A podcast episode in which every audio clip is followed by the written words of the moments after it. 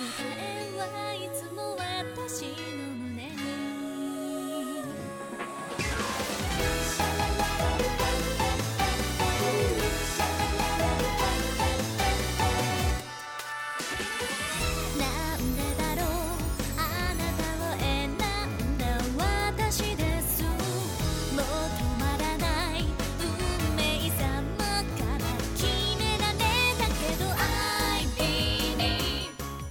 pessoas bonitas! Sejam bem-vindos a mais um Quadro Quadro, aquele podcast gostoso de cultura pop japonesa audiovisual. Eu sou o Kei, estou aqui com Pedro Guilherme. Olá, pessoas. Eu me sinto menos seguro pra falar de Haruhi do que pra falar de Evangelho. Zé Veríssimo. É, o meu nome na verdade é John Smith. E estamos com uma convidada aqui, Marli. Oi, Marli. Olá, até uma interface humanoide feita por alienígenas para interagir com formas de vida orgânica precisa se divertir de vez em quando. Ô, louco. Ô, louco. Ah, eu tô emocionado, é a primeira vez que todo mundo faz uma apresentação na abertura e não só eu. Você, olha só. Ah, Fiquei finalmente! empolgada. Ai, ai. E geralmente as pessoas falam só lá e eu fico, porra. Você droga. Só eu vou passar vergonha aqui, que merda. Basicamente. Ai, ai, enfim. Mas enfim. Oi, Marli, se apresente, você é convidada? Olá, eu sou a Marli, é, eu faço doutorado em física e às vezes eu vejo uns animes, quando dá tempo. Muito bom. E a gente se juntou aqui pra poder falar de Haruhi, Suzumi Haruhi no Uitsu, mais especificamente do anime de Haruhi. E o Pedro, ele queria fazer uma pergunta antes de eu fazer meus momentos Maria Gabriela, etc. Faz essa pergunta aí, Pedro. Eu queria perguntar pra cada um aqui, ao invés de perguntar a relação de vocês com Haruhi, como vocês se sentiriam? Imagina que você tá na escola e tem uma garota que ela é lindíssima, ela é uma ótima atleta, ela é uma aluna inteligentíssima, mas ela troca de penteado todos os dias. Ela fez uma apresentação super esquisita falando que ela conhe- queria conhecer viajantes no tempo, é, espers e alienígenas. E ela sempre tá procurando coisas esquisitas e ela não interage com ninguém. É, a pergunta é: você se sentiria interessado nessa pessoa? Ou você ficaria tipo, caralho, que guria esquisita, que nojo? Como você se sentiria sobre isso, basicamente? Que nojo. Ô, beleza. Ah, acho que depende de muitas variáveis. E eu, eu provavelmente falaria, nossa, que pessoa esquisita, mas se ela fosse puxar algum papo comigo, pegasse algum interesse, talvez eu, no ensino médio, iria ir na onda dela? Não sei. É, então, eu não sou tanto de puxar os papos assim, mas ah, eu provavelmente ficaria interessado. Porém, como ela fica sempre com cara de mau humor, eu não sei se eu ia fazer que nem o Kion e depois de uma semana ou duas puxar algum assunto desse. Eu provavelmente ficaria me perguntando por dentro, mas eu não sei se eu chegaria a abordar ela. Não, gente, ó, eu acho que eu ia ficar muito interessada. Eu adoro pessoas assim, só que ela tem dois defeitos que eu não suporto. Um é que ela é muito arrogante, e dois é que ela nunca pensa em como o que ela, as coisas que ela faz afetam os outros, sabe? Ah, sim. Isso é uma coisa que eu não gosto Nossa, dói na alma quando ela. nela e me irrita. Mas primeiras impressões, você ainda não sabe disso. Você pode saber que ela é meio arrogante, talvez. É, a primeira impressão seria boa, eu acho. Mas quando eu É, visse esse outro lado. É difícil ser amigo da Haruhi. É, é, essa primeira impressão, provavelmente eu acharia uma pessoa muito esquisita, mas. Ah, ok, eu sou esquisito também, então vamos lá. Vamos conversar com essa pessoa. É, eu, eu, eu particularmente, tipo, eu acho que eu ficaria interessado também, mas acho que eu observaria de longe. Vamos ver o que, que essa pessoa vai aprontar. Sensato. É porque, tipo, se fosse depois do ensino médio, eu acho que seria muito mais fácil pra mim perseguir esse interesse e, tipo, falar com, com uma pessoa diferente. Mas no ensino médio em si, eu acho que tinha uma pressão muito grande pra parecer normal, entre aspas. Então eu não acho que eu ia conseguir falar com a Haruhi, não. Eu ia ficar, tipo, dentro da minha caixinha, sabe? Não, sem contar que você tem que ter muito cuidado com quem você se associa na escola. Sim. Porque depois pode ser difícil se livrar dessa pessoa. Te coloca nos clubes. É porque assim, eu, eu- eu ia comentar isso porque se fosse nas escolas onde eu estudei, se alguém no primeiro dia de aula falasse o que a Haruhi falou, ela tipo, seria marcada pro resto da vida com chacota e sempre apareceria alguém zoando a cara dela de forma muito maldosa. Ia ser O horrível. apelido dela ia virar Alien, né? É, é tipo, nossa. É por isso que a Haruhi só funciona porque ela é excepcional em todas as outras coisas. Porque se ela não fosse, ela ia ser o alvo de bullying mais fácil do mundo. Verdade. Tipo, caralho, já me chamaram de Ali por muito menos. É.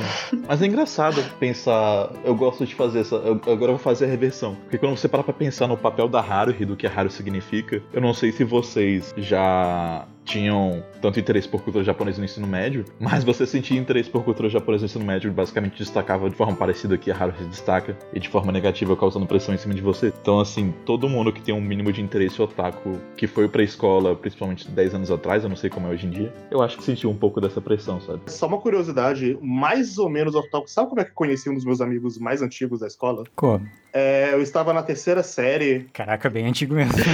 Caramba. Fila... É sim, é bem antigo. Tava na fila do lanche. E no meio da fila do lanche ele começou a gritar sobre Chrono Trigger. Melhor pessoa. Melhor pessoa. É um bom, é um bom jeito de fazer amigos. Aí eu virei pra ele e falei, eu zerei Chrono Trigger. O quê? Você zerou Chrono Trigger? E aí ele começou a conversar muito comigo sobre videogames. E todo mundo olhou estranho pra gente. Os meus, os meus amigos, assim, mais antigos também, eu conheci por conta de interesse em comum. E geralmente em comum envolviam nerdices. Acho que eu nunca fiquei amigo de ninguém porque a pessoa gritou alguma coisa. Nossa, mas no primeiro ano do ensino médio eu tava na escola nova e eu fiz amizade com a menina porque ela tinha bottom de nana na mochila. Então eu falei, vou virar amiga dessa menina.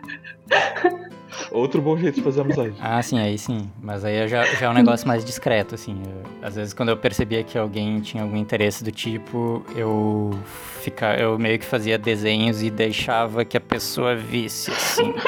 Sundere, É, eu fazia, eu fazia né? isso Se eu também. quisesse ser seu amigo.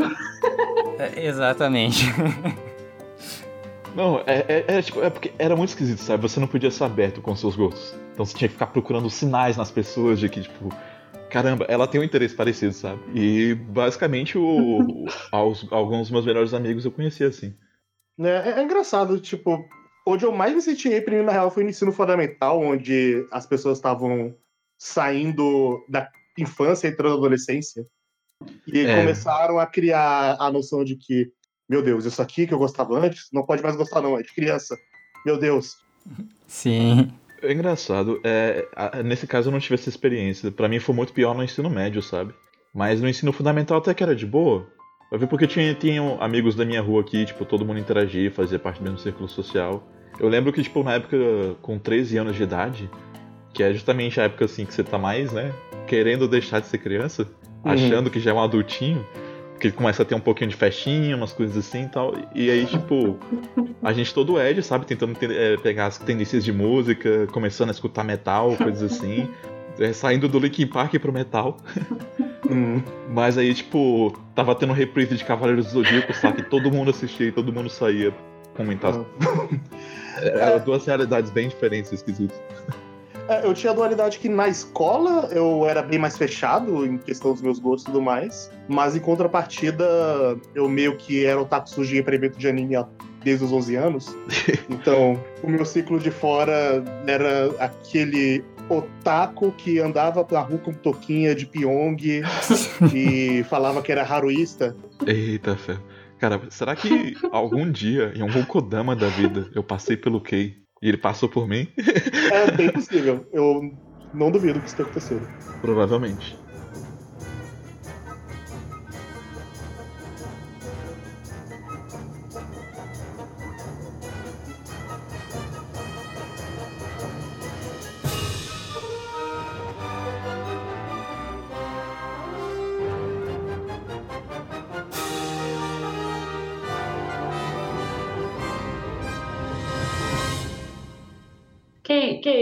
Perguntar uma coisa. Pergunta. Qual que é a sua relação com Suzumiya Haruhi no Itsu? Caralho, duplo golpe de estado. Tá certo, eu tenho que tomar as rédeas do programa mesmo. É, então, em algum momento, em 2017, eu percebi que Haruhi, tanto Haruhi quanto Luckstar eram meio que as coisas do símbolo do otaku avançado, entre aspas. Tipo, eu, eu via que, pelo menos os eventos de anime lá pra 2007, se você não tivesse visto alguns animes e Haruhi era um desses animes, você não podia ter sua carteirinha de otaku. Aí eu fui proclamar minha carteirinha de otaku e assistir Haruhi. Nossa, você era muito novo pra ver Haruhi, velho. Olha, o Kei de 13 anos de idade adorou Haruhi quando ele viu. Aí eu gostei bastante e tudo mais. Só que eu, eu vou dizer que eu tinha pegado tudo, mas eu peguei o suficiente pra gostar bastante tudo mais, e eu via muito merchandising de Haruhi. Olhando pra trás, é até interessante imaginar que, pelo menos no meu ciclo, a Haruhi era um símbolo otaku. A Haruhi tocava, o encerramento tocava em absolutamente qualquer evento. Uhum. Seja ele lixo, seja evento bom. Sim, Sim. pessoas dançavam Hari Hari Yukai. Exatamente. E, e é interessante também que os dois animes que eu via como grande símbolo da cultura otaku era da Kyoto Animation. É. E os dois são de fato símbolos de cultura otaku. Ah, Sim, sim. Sim, meio que mundialmente. E provavelmente foram os primeiros animes avançados, um dos primeiros animes avançados, então, que tu assistiu e não foi num VHS do teu tio. Nessa época ele baixava RMVB. foi, eu baixei Haruhi em MVB. Eu tinha ficado muito confuso, porque em 2006, 2007 tava na ordem de transmissão e eu, eu ficava, "Ué, como assim? Cara, o que tá acontecendo? Que ordem é essa? Falaremos sobre isso. Mas e você, Marli? Qual a sua relação com o Haru? Então, em 2009, eu tinha 15 anos. Eu era apenas uma jovem otaku que tinha visto Naruto, Death Note, essas coisas. E aí, né? Aquele todo ciclo de otakus, recomendações. E aí falaram, não, você tem que assistir isso daqui. E tava lançando a segunda temporada. Eu fui ver a primeira, né? Que eu vi na ordem. Aí eu só lembrei que eu vi na, na ordem de lançamento original porque eu fiquei muito marcada com aquela Uhum. musiquinha da Mikuro. Mi, mi, mi, mi, mi, mi, mi. Quando eu vi, nossa, é muito chato. E assim, eu sempre vi anime com as minhas irmãs, né? Então juntava nós quatro. Eu tinha 15, Uhum. eu tenho uma irmã gêmea que tem 15, aí duas irmãs mais novas, uma tinha 13 e a outra tinha 11. E a gente juntou pra assistir aquilo. Não fazia sentido. Gente, em primeiro lugar, aquele filme. Cara, Pior filme ever, né? Mas beleza. é muito louco esse seu primeiro episódio. Tem uma explicação por trás disso, Sim. mas depois eu comento. Sim, eu fui em evento de anime a primeira vez também esse ano, se eu não me engano, acho que foi 2009, eu fui no Anime Friends. E aí todo mundo dançava, eu também aprendi a dançar música com as minhas irmãs, Hari Hari Yokai, tudo mais. Eu gostava muito da Yuki, naquela época ela era minha preferida. E depois eu esqueci, assim, do anime. Agora que eu peguei. Eu nunca tinha visto o filme também. Eu vi o filme, terminei de ver hoje, no caso. Ah, eu também. Eu revi ele hoje. Foi louco. Mas eu nunca tinha visto o Oito Infinito nem nada. Foi só a primeira temporada que eu vi mesmo na época. Ah, Tipo, foi uma coisa divertida, mas eu não peguei toda a profundidade, assim, não me marcou de uma forma especial. E revendo agora, eu comecei a prestar atenção em muita coisa que eu não tinha prestado a primeira vez que eu vi. Sim. Eu acho que é um anime que tem muita, muitas coisas acontecendo ao mesmo tempo, muitas camadas pra você pensar. E você, Zé? Qual a sua relação com o Haruhi? Então, foi acredito que em 2007 que eu assisti pela primeira vez. E foi meio que olhando sites onde eu baixava anime, eu meio que reconheci nas miniaturas ali de. pra te ver o que, que tu tava baixando, né? Eu meio que reconheci os cosplays que eu via nos eventos e tal. Algo nesse sentido. E aí eu baixei e só tinha uma temporada ainda. E eu assisti na ordem muito louca. E eu gostei bastante. E depois eu assisti a segunda, quando saiu a segunda. Foi bem interessante e esquisito de novo, Aham. porque, né? Gosto muito dessa franquia e tal. Depois fiquei pilhadaço querendo uma terceira temporada e veio o filme e não veio a terceira temporada. E eu comprei as novels em inglês quando o dólar era muito mais barato. Eu descobri recentemente, inclusive, que eu sou dono de uma pequena fortuna. que essa porra esgotou e vale centenas de dólares Sim. alguns dos livros, multiplicado por seis reais, que é o preço do dólar hoje ainda. e sei lá, eu- na verdade, eu até hoje não li todos os livros, mas eu reli todos que o anime cobre pra gravar hoje e avancei um pouquinho ali, mas é isso aí, sempre gostei bastante. E você, Pedro? Qual a sua relação com o Haruhi? Eu acho você muito precoce, que... porque em 2006, 2007 você já tava vendo Haruhi. E eu tava, tipo, comprando mangá em japonês do Naruto porque eu era idiota. Eu não sabia ler, eu só queria ter. É, não, não, não importa se eu era fluente em japonês. Eu, eu, a coisa é que era Naruto, né? Nossa, show. Só- eu só queria ter o Naruto em casa, enfim. Eu, na real, não lembro exatamente quando foi a primeira vez que eu vi Haruhi. Eu acho que foi quando eu já tava na faculdade. Provavelmente foi um amigo, um amigo meu que me apresentou, o Ralph, mas eu não tenho certeza. Então, tipo assim, foi um período que eu vi muitos animes ao mesmo tempo, sabe? Por isso que talvez minhas lembranças não sejam exatamente precisas. Mas eu lembro que foi nessa época eu tava vendo muita coisa da Kyoto Animation. Eu vi Air, eu vi Canon. Eu acho que eu acabei entrando nesse bonde e acabei vendo Haruhi no meio. Ah, entendi. Desde o começo, eu sentia que tinha alguma coisa em Haruhi que eu não, eu não, não conseguia entender, sabe? Uhum. Tipo, eu eu gosto de Haruhi, mas tinha- tem alguma coisa que não clica pra mim. E basicamente reassistindo dessa vez, eu tenho um pouco de ideia do que é e também por causa de umas outras pesquisas. Eu gosto bastante de Haruhi e eu gostaria que ele tivesse me marcado mais, sabe? É, é louco que a minha experiência com Haruhi é bizarra porque o Kei de 13 anos adorou. O Kei, quando ele foi ver a segunda temporada com 16, ele odiou. E o Kei que viu agora, eu tenho vários sentimentos que vão ser discutidos ao longo do cast. ok. Olha, eu acho um anime excelente. Eu só gostaria que ele tivesse me marcado mais. Eu gosto bastante de muita coisa dele, mas tem muitas coisas que me doem fisicamente. Ah, mas isso é proposital. Sim, mas ainda machuca, sabe? Sim.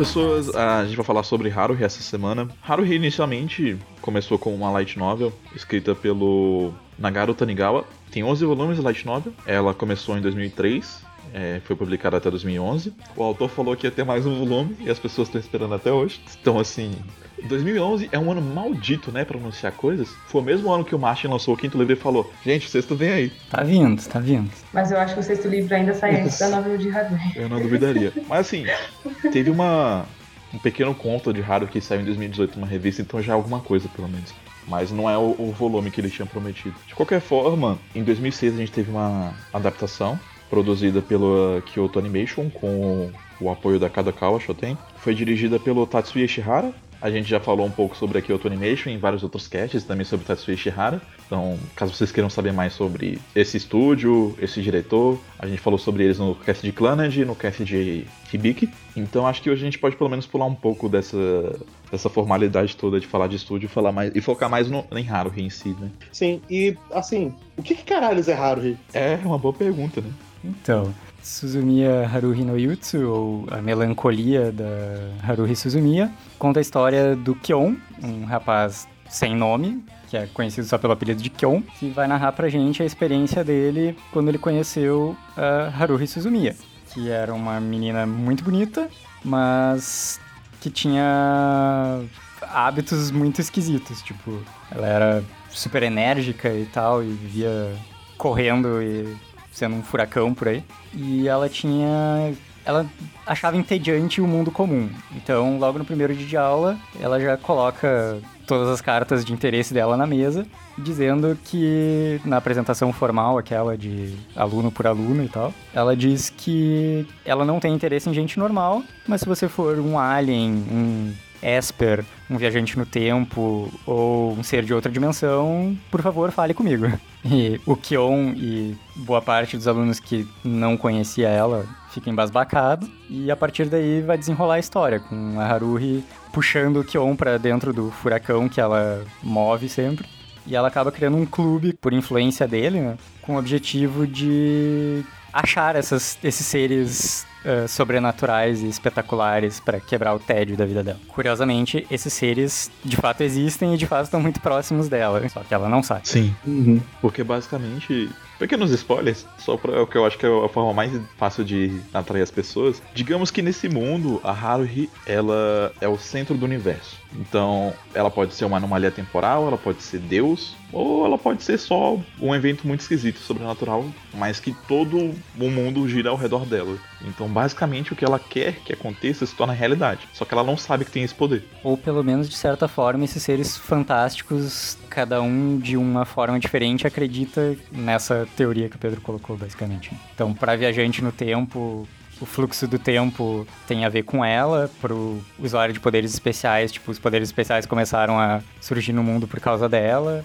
E para uma alienígena, ela é uma fonte de uma explosão de dados nunca antes vista na história deste planeta. Eu percebi que a Haruhi, ela pode ser facilmente um personagem de Mago Ascensão.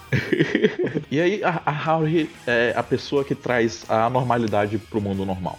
É uma série que mistura ficção científica com um pouquinho de slice of life e comédia e que acabou fazendo um sucesso inacreditável Uhum. em 2006. E eu acho que o que mais distingue o público ocidental do público japonês é entender por que que Haruhi fez tanto sucesso. Porque outro aspecto importante de Haruhi é que Haruhi é- uma obra metalinguística. Ela tá fazendo um comentário sobre o contexto no qual ela tá inserida, dialogando diretamente com o leitor. E nesse contexto metalinguístico, Haruhi é uma obra que busca estabelecer o que, que significa a identidade otaku, ou pelo menos o que era a identidade otaku daquela época. E, bem, tem algumas coisas que levaram a isso. A gente já chegou a comentar em alguns casts passados sobre toda a situação é, da década, do fim da década de 80 para 90, dentro da, da cultura otaku, no, no cast do Jinshi e em outros também, sobre o incidente com o Tsutomu Miyazaki, como que otaku se tornou um termo carregado por conta dos assassinatos que ele cometeu. Esse foi um estigma que foi carregado durante um bom tempo, e em 2003, que é justamente um período assim, um pouco de, de transição que eu vejo, da, da cultura, porque justamente quando Akihabara começou a mudar e deixou de ser o. o- como, é que, como é que eles falavam que era antes? A rua dos eletrônicos? Cidade dos Eletrônicos. Distrito, né? É, distrito. Quando ele deixou de ser o distrito dos eletrônicos e passou a se tornar o distrito dos animes, mangás, da cultura otaku de maneira geral. E já vinha desde antes, na verdade, assim, desde a década de 90, mas é que começou a. Ela foi mudando pra, tipo assim, de cidade dos. é, distrito dos eletrônicos e tal, dos anos 70, 80. Aí ela começou a migrar pra parte mais de informática, que já começou a juntar mais otaku, e daí eles começaram a diversificar as atividades, digamos assim. E Sim, sim. Daí, no começo dos anos 2000 é quando meio que passa a ser o foco principal a coisas relacionadas a anime, games, etc. É porque é uma mudança bem complexa, né? E é uma mudança que acompanha também o crescimento da mídia, o crescimento da Comic e tudo mais. E eu penso que esse foi o período de transição, mais ou menos, porque as obras que geralmente retratam esse período, obras que também falam sobre cultura otaku, que são metalinguística e tal, tipo Welcome to the NHK, é, Geishiken, Steins Gate e, e Haruhi, todas elas falam desse período de transição, sabe? Mas não é algo que Uhum. aconteceu da noite pro dia, claro. Sim, sim. Mas eu acho que Haruhi é extremamente importante nesse contexto em que a cultura estava tomando uma forma mais sólida e de fato se popularizando, porque ele pra mim o que Haruhi quer dizer é, é isso aqui que é a identidade otaku, é isso aqui que é a cultura otaku, com os seus lados ruins, com os seus lados positivos, e às vezes é meio irritante, às vezes é legal, você vai se divertir, você vai se frustrar, mas tá tudo bem no final. Pelo menos é o que eu sinto e eu acho que quando você para pra pensar sobre o que isso significa dentro do contexto da obra, o fato de que a gente não viveu isso e a gente não mora lá, torna ele um anime muito difícil pra que eu consiga entender. Por isso que eu falei que ele não clica comigo. Hum, É. É, é bem difícil, mesmo se você tiver. Acho que o máximo que você consegue se identificar é se você ficar se frequentando muito meios bem de nicho desde sempre aqui, mas mesmo assim as dinâmicas eram muito diferentes. É, tipo, assim, eu consigo me identificar com várias coisas, sabe? Mas eu não consigo olhar para pro todo de Haruhi e tipo pensar, ah, esse arco aqui eu entendi. Tem um outro arco ali que eu fico tipo, eu não sei o que, que essa porra quer dizer, ou o que, o que, que isso faz de comentário, entendeu? Aham. Esse é o ponto que é difícil. Tem algumas coisas, algumas coisas que eu imagino o que seja, mas de, do que eu vou falar de Haruhi hoje, eu sinto que é muito mais conjectura do que eu poder botar no papel e falar, tipo, pá, é isso, sabe? Eu sinto que boa parte você não precisa necessariamente entender tudo pra você apreciar. É, não, não, eu aprecio o Haruhi. Eu só queria entender o quebra-cabeça melhor. Sim, sim.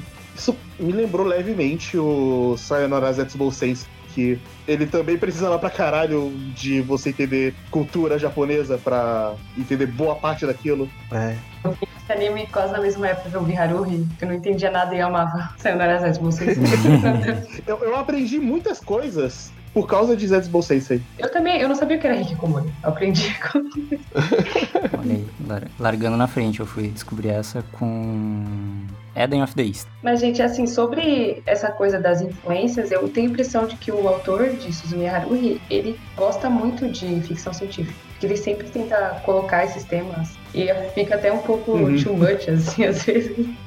Sim. fica falando a distância em anos-luz das estrelas, paradoxo temporal, causalidade, princípio antropológico. Tipo, tem muita coisa ali que é muito mais forte em divulgação científica e ficção científica do que, sei lá, na ciência em si. Sim, mas é, é algo que anime também sofreu muita influência. Uhum. E- Esse tipo de cultura é algo que eu gostaria de entender mais, sabe? Porque, tipo, eu nunca fui muito de curtir mecha e coisas assim. Mas os animes antigos, principalmente, parece que eles puxavam muito disso. né? Depende, assim, tipo, do pouco que eu vi, parece umas coisas mais eh, aleatórias do que Haruhi tenta parecer, pelo menos, Ah, assim, as coisas que eu consumi eram bem da puta que pariu. Não era bem. né? Entendo, entendo. Tipo, Haruhi parece ter. ah, e aí eu trouxe uma física aqui pra dar o carimbo de cientificamente acurado, ou não. Acho que em Vai. 2007 a coisa mais inteligente que eu tinha consumido até o momento era Haruhi. Ô, louco. É bom, tá novinho. É aquele período de confusão aqui, porque falam uns negócios que é um pouco difícil de entender. E você precisa ter. parar pra pensar um pouquinho, você fica pensando, nossa, sou muito Uhum. inteligente. É, só que em, em Haruhi isso não fica gratuito, sabe? Sim. É uma coisa que faz parte intrínseca do enredo. Então eu acho que é bem colocado. É, eu Porque, por exemplo, quando eu assisti Evangelho, eles têm que narrar a luta de robô. Daí fica, ai, o fluxo de elétrons do campo eletromagnético do. Tipo, não faz sentido nenhum, só tô falando um monte de coisa difícil, assim, sabe? É um desafio fazer sentido das coisas de Evangelion, que a Evangelion fala, né? Mas tem gente que se esforça muito pra isso, apesar de ser a parte menos importante. O bom da personagem da Yuki é que ela pode falar qualquer coisa super expositiva sobre que vai fazer sentido pela personagem. Sim. Ela tem que ser a razão da história, né? Então cabe perfeitamente no personagem dela. Eu gosto também que ela, como personagem Kudere, por mais que ela seja um estereótipo, ela é uma subversão. A maneira como ela é calada é, tipo, absurda, Uhum. sabe? Sim. Mas voltando um pouco, eu nunca tinha pensado em Haruhi como algo tão ah, metalinguístico que comente tanto a cultura do seu tempo e tal. Eu acho, eu sempre vi mais como algo que ah, referencia muita ficção científica, itens de divulgação científica, como o marido falou, e que referencia muitas outras obras da cultura otaku e tal, e que acabou se tornando mais um- uma espécie de símbolo de uma determinada época, até porque quando o anime foi exibido pela Kyoto Animation também, ele é cheio de outras referências ainda que, além das que o próprio Nagaru Tanigawa coloca nas novels, a Kyoto Animation acrescenta todo um outro leque de eh, referências e coisas assim pra otaku, E sabe? referências da própria Kyoto Animation. Fumofo! Second Raid! E de outras coisas também, sabe? Tipo, as, as referências mais diretas que eu vi é a Phoenix Wright na vida. Nossa, eu vi no episódio da ilha, né? Aquela pose típica. Tipo, dois minutos assim de cena e, tipo, todos os personagens estavam imitando o personagem de, de, de Phoenix Wright. Eu tava, tipo, Fazendo aquela cara de Edward, né? Mas não só isso, porque nesse mesmo arco, a parte do Phoenix Wright eu acho que é na, no episódio 2 da ilha, mas na parte 1 da Síndrome da Ilha Remota tem bastante referência a Detective Conan, e também o episódio foi lançado no aniversário do Sir Arthur Conan Doyle, que é o criador do Sherlock Holmes e tal, entre outras referências. eu sempre cheio de coisas, né? Eu fiquei curioso porque a referência de Ace Attorney. Esse Attorney saiu no GBA no Japão que ano? Porque acho que foi 2002. ah, foi- eu achava que ele era bem mais recente, no último jogo do GBA. É 2001. Aí eu falei, caralho, em 2006 eles fizeram referência a esse Attorney. foram rápidos. Então, conforme tem outras referências também, tipo, bastante de anime, como o pessoal falou ali, tem referência do Fullmetal Panic, que eu adoro. Coisas mais pra otaku japonês mesmo, tipo, referência à Batalha de Sagitários lá do joguinho do Clube de Ciência da Computação. né? Toda a parte imaginativa, digamos assim, a parte in-game imaginativa é toda com uma estética de Yamato, assim. Uhum. Inclusive o carinha do Clube da Computação é representado como uma raça lá que eu esqueci o nome agora. Vilão, vilães de Yamato. E várias outras coisas, tipo, toca o tema de touch no jogo de beisebol e coisas assim. Eu acho legal que as referências em Haruhi elas não são Não é que nem Big Bang Theory, por exemplo, que tipo, é, vamos fazer uma referência aqui. E tipo, eles vão. Eles falam que eles estão fazendo a referência. Ah, sim. É, é natural, é só uma forma, tipo, de expressar isso artisticamente, sem necessariamente botar na sua cara que, olha só, é, é, a gente tá falando sobre a tal coisa, gente. Agora é a hora de você curtir porque a gente tá falando sobre tal É coisa. tipo, se você entendeu, você é especial, né? Se você não entendeu, você não é especial. A piada não é você entender o negócio, a piada tá lá se você entendeu um bônus, basicamente. Exatamente. Sim. E é por isso que eu vejo como mais algo que tentou chamar e conseguiu muito esse público otaku, sabe? No Japão, na época. E acabou se tornando um símbolo também muito por isso, eu imagino. Eu acho que tem esse lado de chamar o taco e de celebrar a cultura, mas eu também acho que ele, de certa forma, faz críticas à cultura e, e fala sobre essa questão da, da identidade. Mas eu acho que isso a gente pode discutir conforme a gente for falando sobre os arcos. Mas a maneira como eu gosto de, pelo menos, enxergar simbolicamente os personagens é que a Haruhi é a representação da cultura em si, da, da cultura otaku e tudo que ela traz junto, e o Kion é alguém que está interessado nessa cultura, mas relutante. E é isso. Ok. O pior que a primeira vez que eu tinha visto, eu tinha mais ou menos essa ideia. Só que uma coisa que eu tinha visto acontecer na primeira temporada, que foi derrubada logo depois, é que eu tava pensando, e se na real o Kyo fosse o centro do universo e ele tivesse, e não a Haruhi? Tem essa teoria, né? Tem isso. Eu não acredito Não, não, não, é- mas tudo bem. Depois que eu assisti pela segunda vez, eu deixei de acreditar, mas na primeira vez eu. Hum, e se?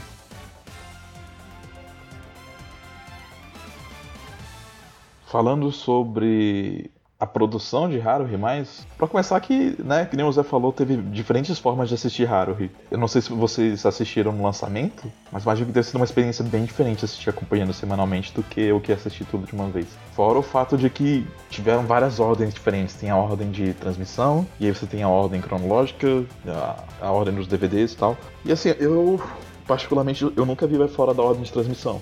Eu vi fora, eu vi só na ordem cronológica, né? Uhum. Então tu só viu fora da ordem de transmissão, né? Ou na ordem de 2009.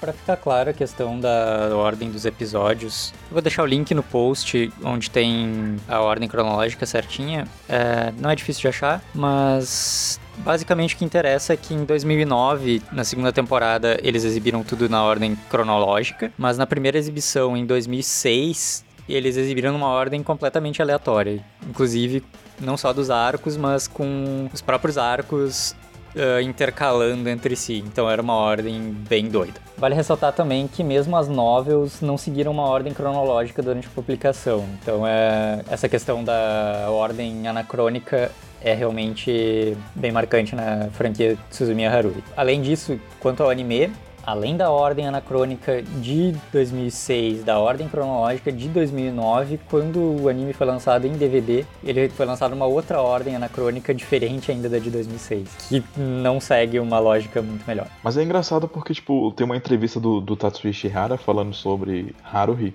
e o slogan da entrevista é, tipo, a Haruhi é o diretor.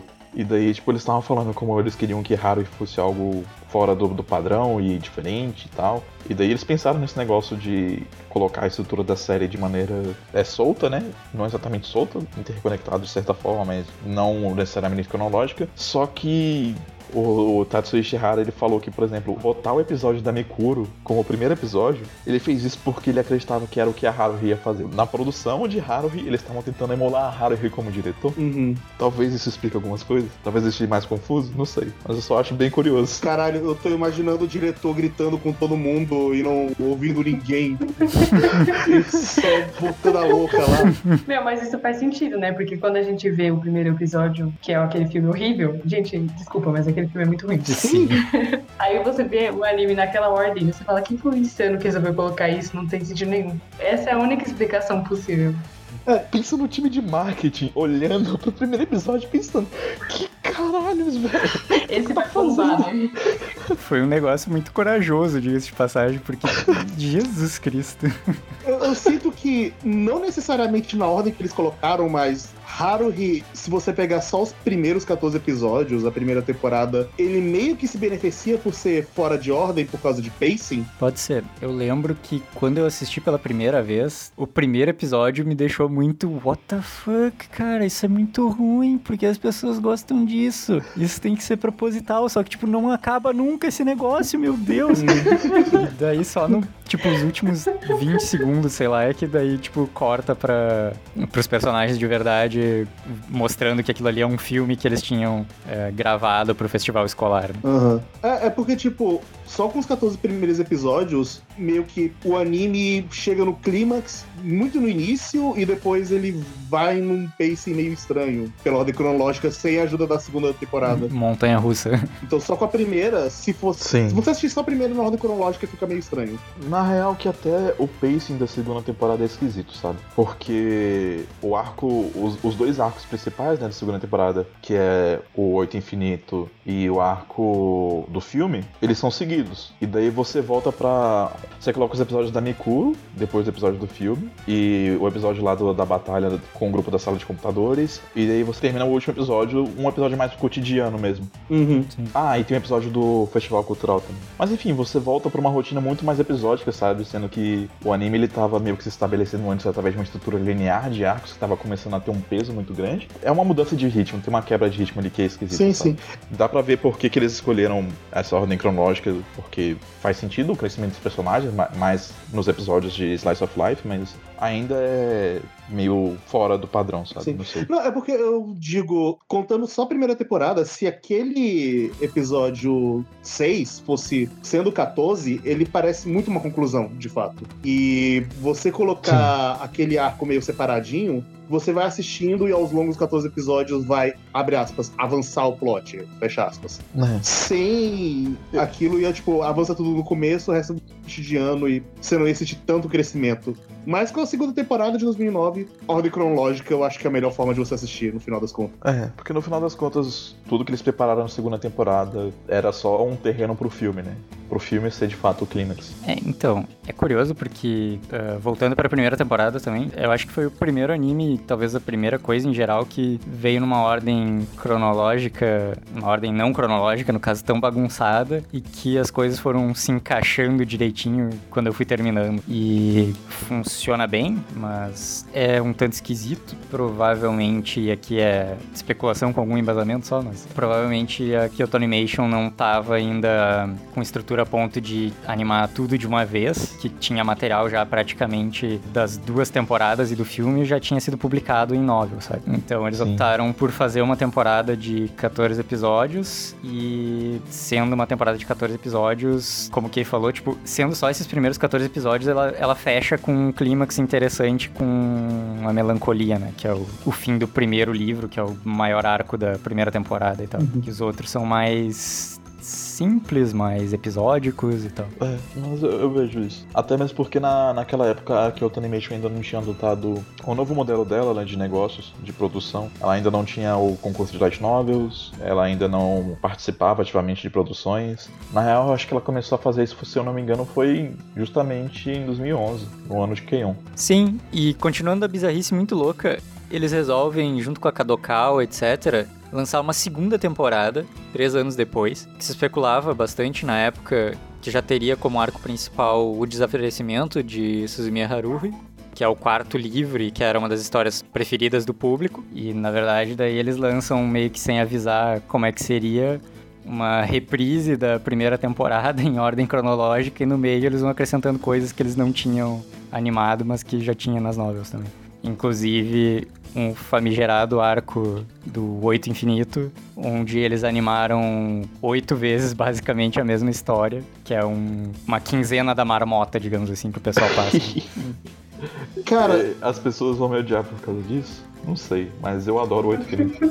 olha, eu vou fazer duas coisas. Primeiro, eu vou xingar o Pedro, porque eu vi os oito episódios inteiros sem pular nada, porque o Pedro insistiu desde muito tempo.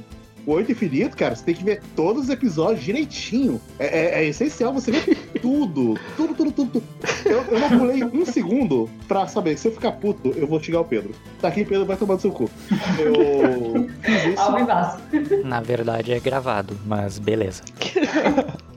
não valeu a pena, porém, muito corajoso. Eu entendo a visão artística do Oito Infinito, eu acho muito corajoso, eu gosto muito da ideia, mas podia ter feito só cinco vezes, no máximo, assim. Eu gostei bastante. Eu fiquei assim, bastante intrigada em perceber o que mudava. Ah, mudou o biquíni, mudou a roupa, sabe? Uhum. Realmente achei intrigante assistir seis episódios inteiros, só que o que me deixou muito frustrada, o final não avançava em nada. Tipo, toda vez o episódio acabava igual e nunca tinha nada que Uhum. avançasse, entende? Isso Sim. me deixou muito frustrada. E eu queria saber como que eles iam sair É. daquela situação.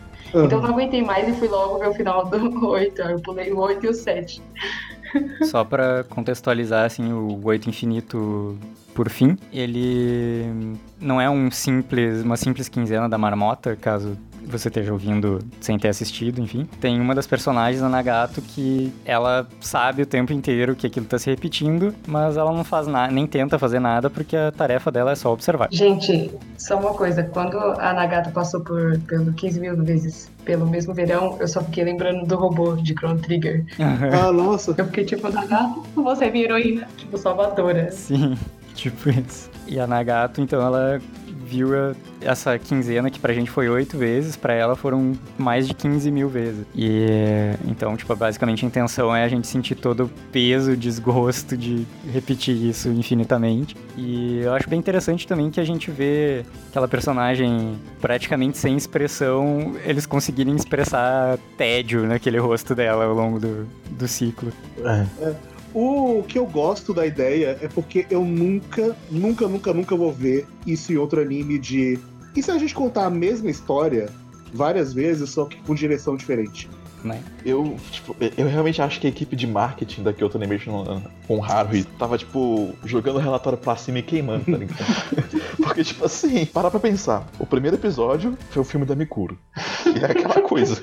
Uhum.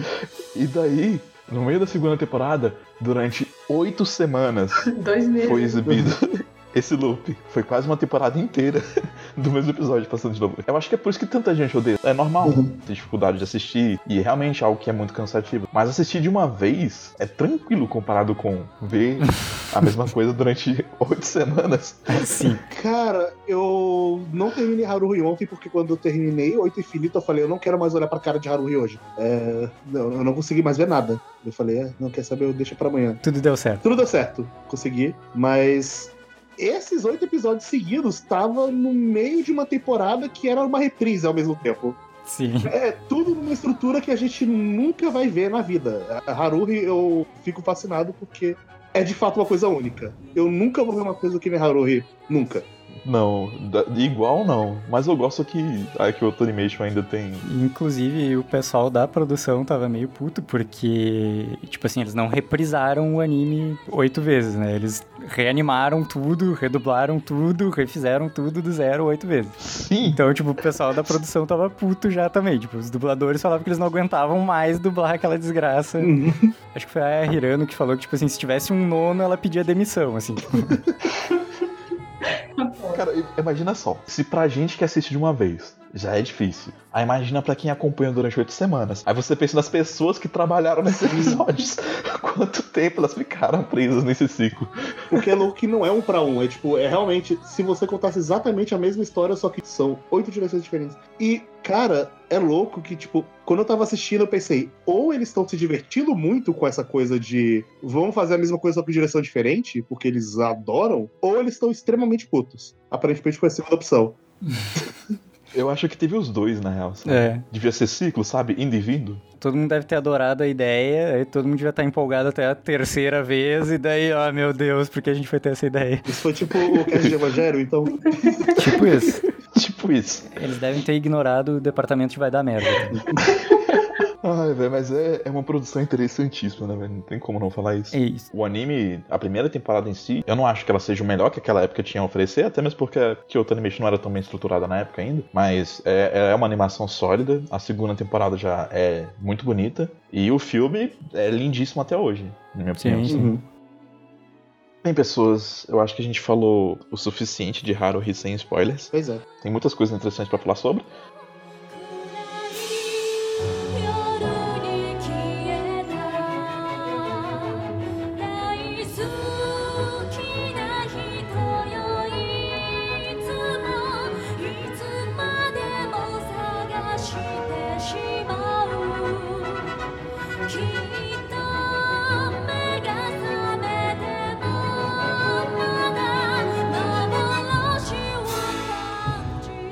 Já que a gente tá fora de ordem mesmo, bora fazer que nem a Haruhi e falar dos arcos fora de ordem. Já começamos o Oito Infinito, então bora continuar. Depois a gente vai pros outros. Ok. Eu acho que é, tem toda essa questão de você justamente sentir o peso do, do que a, a Nagato sente tendo que passar por aquilo de novo e de novo e de novo. Mas eu acho que o, o Oito Infinito funciona bem também porque aquele episódio em si, ele é muito bom. O primeiro episódio, sabe? Tipo, episódio Slice of Life e fanservice, todo anime tem, praticamente. Mas são poucos os que fazem isso bem, sabe? E esse primeiro episódio, ele faz isso bem de uma forma muito absurda, porque ele coloca tanta coisa acontecendo e ao mesmo tempo te dá uma leveza de sentir que o o relacionamento daqueles personagens está progredindo de alguma forma. É um dos primeiros episódios onde eu começo gostando da Haruhi e eu termino ainda gostando da Haruhi.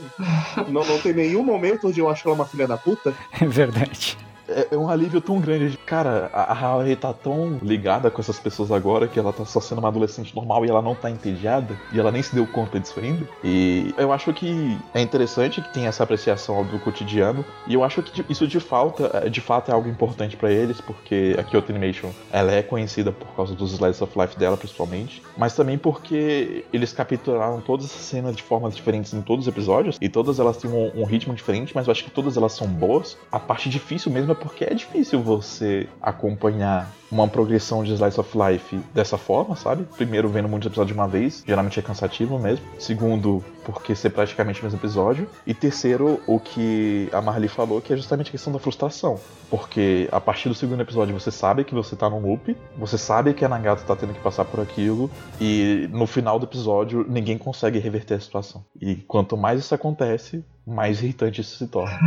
E é bizarro porque, tipo, sei lá, numas sei, uns seis dos oito episódios, que eu nem tenta, tá ligado? Tipo, ah, foda-se. Ele fica meio paralisado, na verdade. Ele não consegue. Não é que ele não tenta. É, sim, tipo, ele passa pelo momento, ah, foda-se, e daí quando chega na hora da mesinha do bar lá, ele trava e não, não vai. Aliás, quando eu tava assistindo, eu achei que ia acontecer a mesma coisa daquele outro arco do espaço restrito. Que ele ia ter que, sei lá, sair num date com ela, beijar ela pra poder acabar o ciclo, sabe? Sim. Mas nesse caso não era isso. E eles tinham que descobrir qual era essa coisa que finalmente iria satisfazer a Haruhi e ia permitir que eles saíssem do agosto infinito e entrar finalmente em setembro. É, e essa coisa, por acaso, era dever de casa. É, Não, não era Dos isso. outros. Ela queria que outras pessoas chamassem ela pra uma atividade em grupo. Então, assim, a, a vontade tinha que Hum. partir de, de alguém que não fosse ela. Eu não acho que não pode ser isso também, porque acontece nas instâncias da Mikuru colocar a questão dos peixinhos dourados e tudo mais, e ela só fica feliz e coloca na listinha, e eles vão lá e fazem e não resolve não. Apesar de que eu acho que ela especificamente queria que o Kion fizesse isso. Porque sempre é o Kion. Acho que ela queria que ele precisasse dela, né? De alguma forma. É, aí sim. Provavelmente era isso. Sim. É.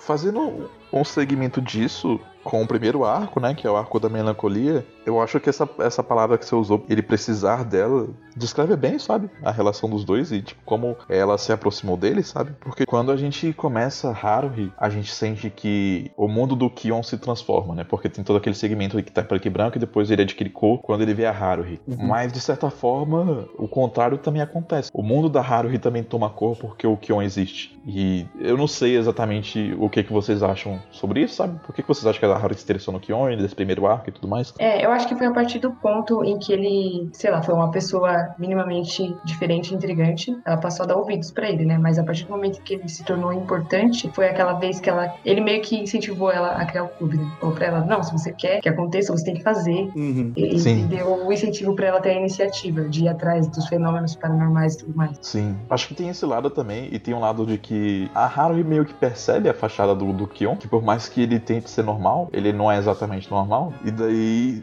Eu acho que tem um lado dela de querer trazer ele pra esse mundo dela também. Tá, eu vou criar esse clube pra fazer você sentir mais interesse por essas coisas. Porque ela sente que ele tem interesse também. Eu não sei se ela pensou tanto assim. É, não. acho que ela não pensou nisso não, na real.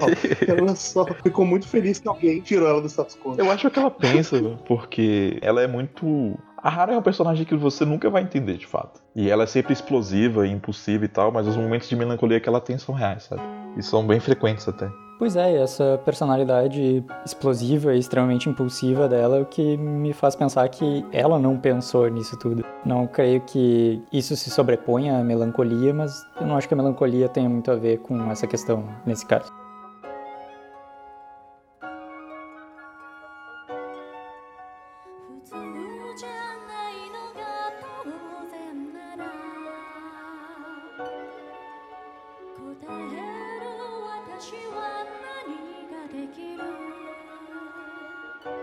Vocês se identificaram em algum ponto com a Haruhi, tirando a parte abusiva dela?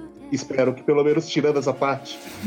Não sei se- É, a Marlique, tirando umas coisas, ela disse que se identificava um pouco, né? Sim, sim. Tipo, sabe, uma pessoa que é meio inconformada com, com o mundo, assim, fica achando que as outras pessoas são. Essa coisa meio adolescente edgy, sabe? De achar que você é melhor que os outros. Todo mundo teve um pouco disso, eu acho. Dá pra se identificar bastante. Eu acho que é fácil se identificar com a Haruhi quando. Trazendo de volta a pergunta que eu fiz no começo, quando você se coloca na posição de otaku, você quer que as outras pessoas gostem do que você gosta também. E daí você meio que se afasta um pouco das pessoas que não têm o mesmo interesse que você. Mas no final das contas é meio triste, sabe? Porque você não gostaria que tivesse que ser algo segregado dessa forma. Então eu consigo me identificar com o sentimento de melancolia que ela tem de sentir que ela não consegue se encaixar com todo mundo ao redor dela, que ela queria que as coisas fossem mais divertidas, mas através de uma outra perspectiva.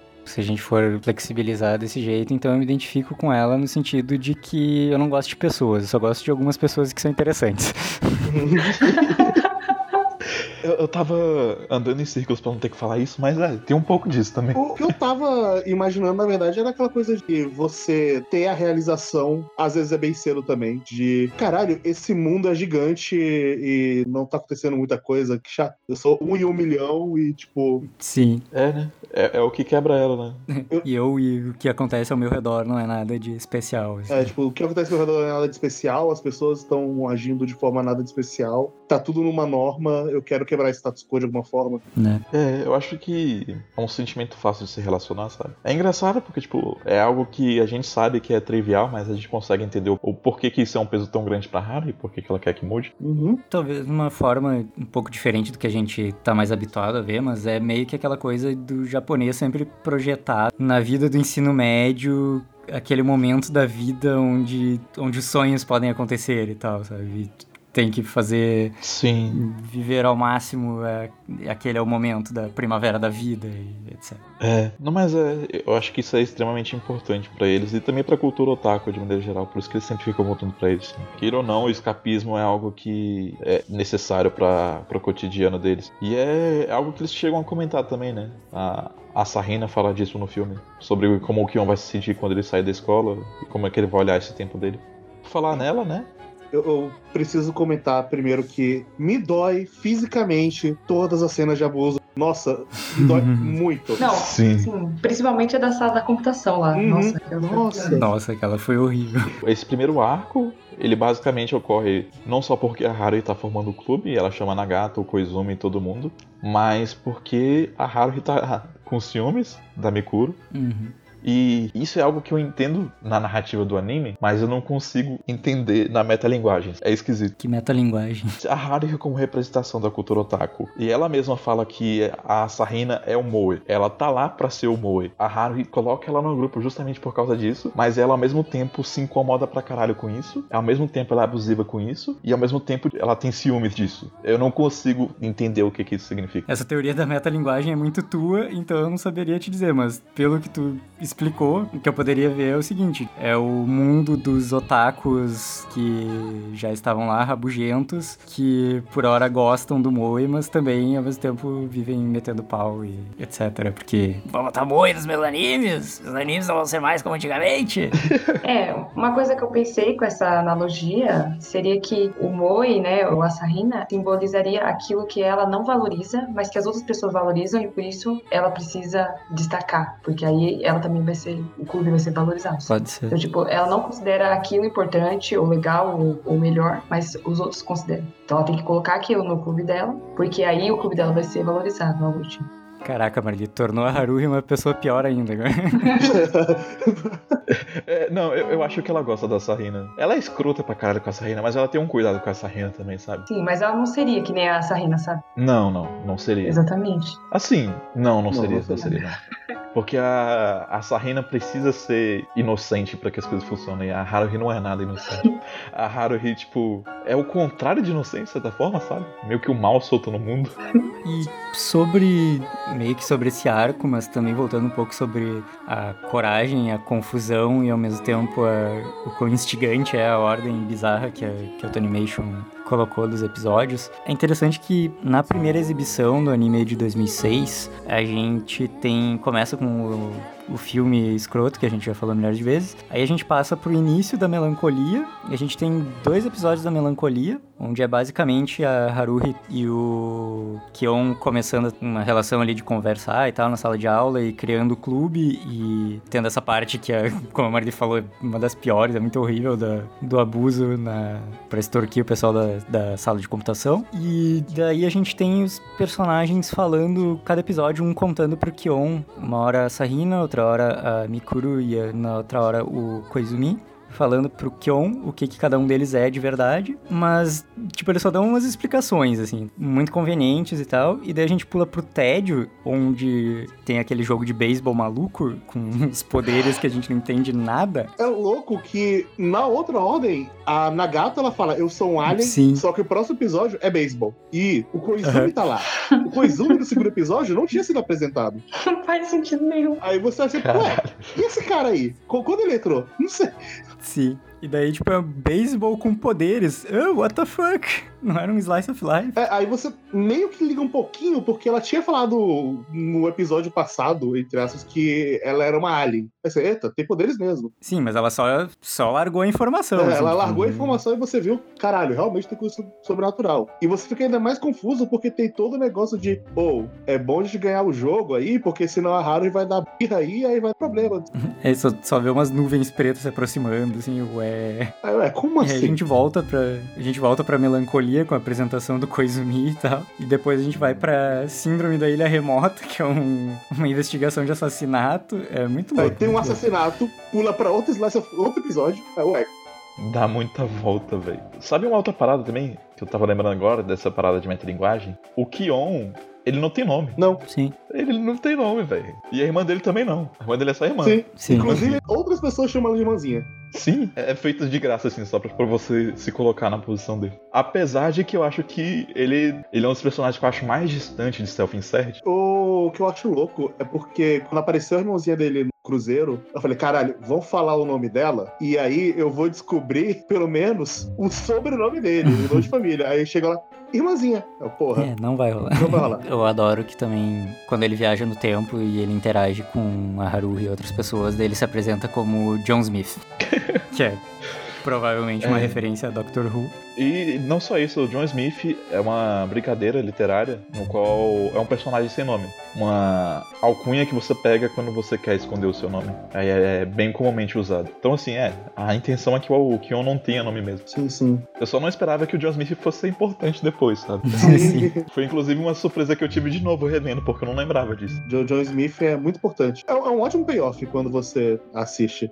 Caralho, olha só, tudo, tudo conectado. Mas voltando ao primeiro arco, eu realmente acho um pouco confusa a relação da Haruhi com o Kion com a Mikuro. Mas o, o ponto é que tipo, ela tava sentindo ciúmes e ela queria que o Kion se sentisse mais atraído por ela. E isso acaba cozinhando no final do mundo.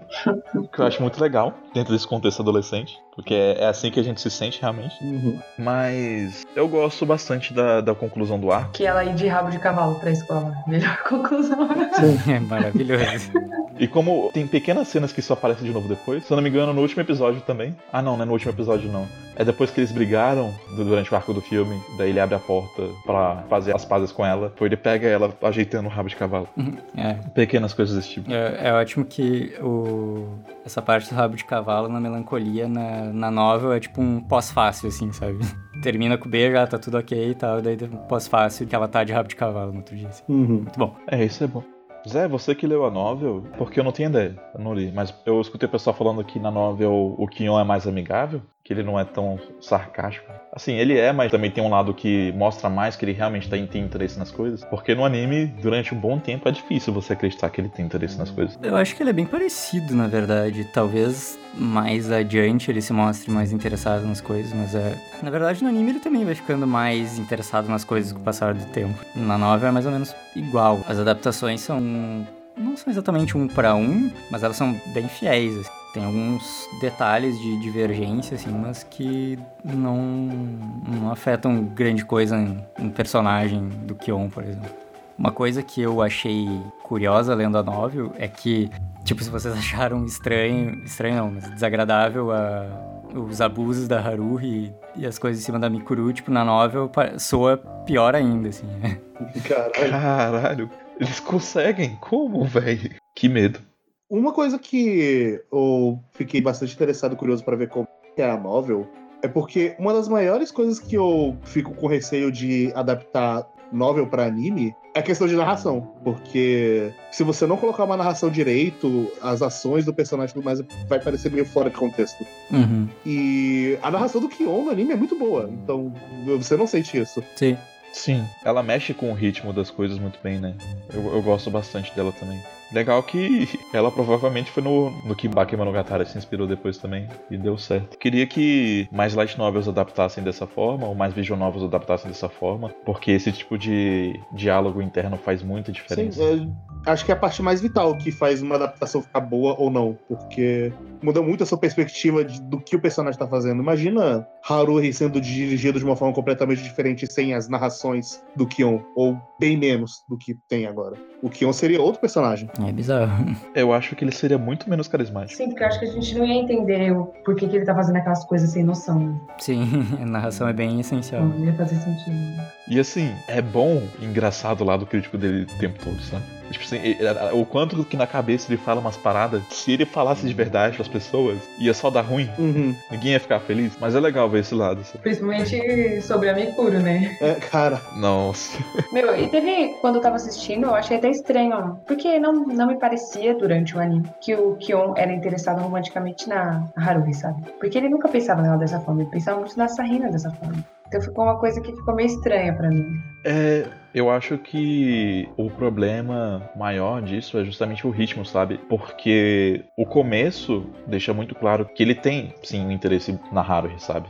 Só que aí, tipo, quando você pega os arcos ali do meio, depois do da melancolia, isso na ordem cronológica, né? Hum. Você não vai entender que ele tem interesse na Haruhi de novo até chegar na parte do filme. É muito tempo sem, sem ter um avanço. Tem umas dicas ao longo dos outros arcos, assim. Tem, tem. Inclusive no durante o próprio Momento Infinito tem algumas dicas também nas coisas que eles fazem e tal. Só que é aqueles episódios episódicos que focavam um pouco no relacionamento da, da Haruhi com o Kion, que foram exibidos na primeira temporada, eles foram lá pro final da segunda, sabe? Então, Sim. tem essa, essa pequena mudança aí. E aí também, tipo, dá pra ver ele meio que sentindo falta dela e tal. Pelo menos eu entendi, assim, o dia do chuvoso e etc. É, o que eu sentia normalmente quando eu tava assistindo era que, numa dinâmica adolescente e tal, de escola, é, a Sarina é aquele seu crush óbvio. Isso. É aquela, caralho, velho, essa crush aí, meu Deus. Ou a Haruhi é a personagem que você tá se relacionando e você não saca tão bem o quanto você, o que você sente por ela até chegar no impasse. Porque o Kion, ele, só em momentos bem específicos, ele percebe o quanto sente a falta da Haruhi. Uhum. E tem também um momento do.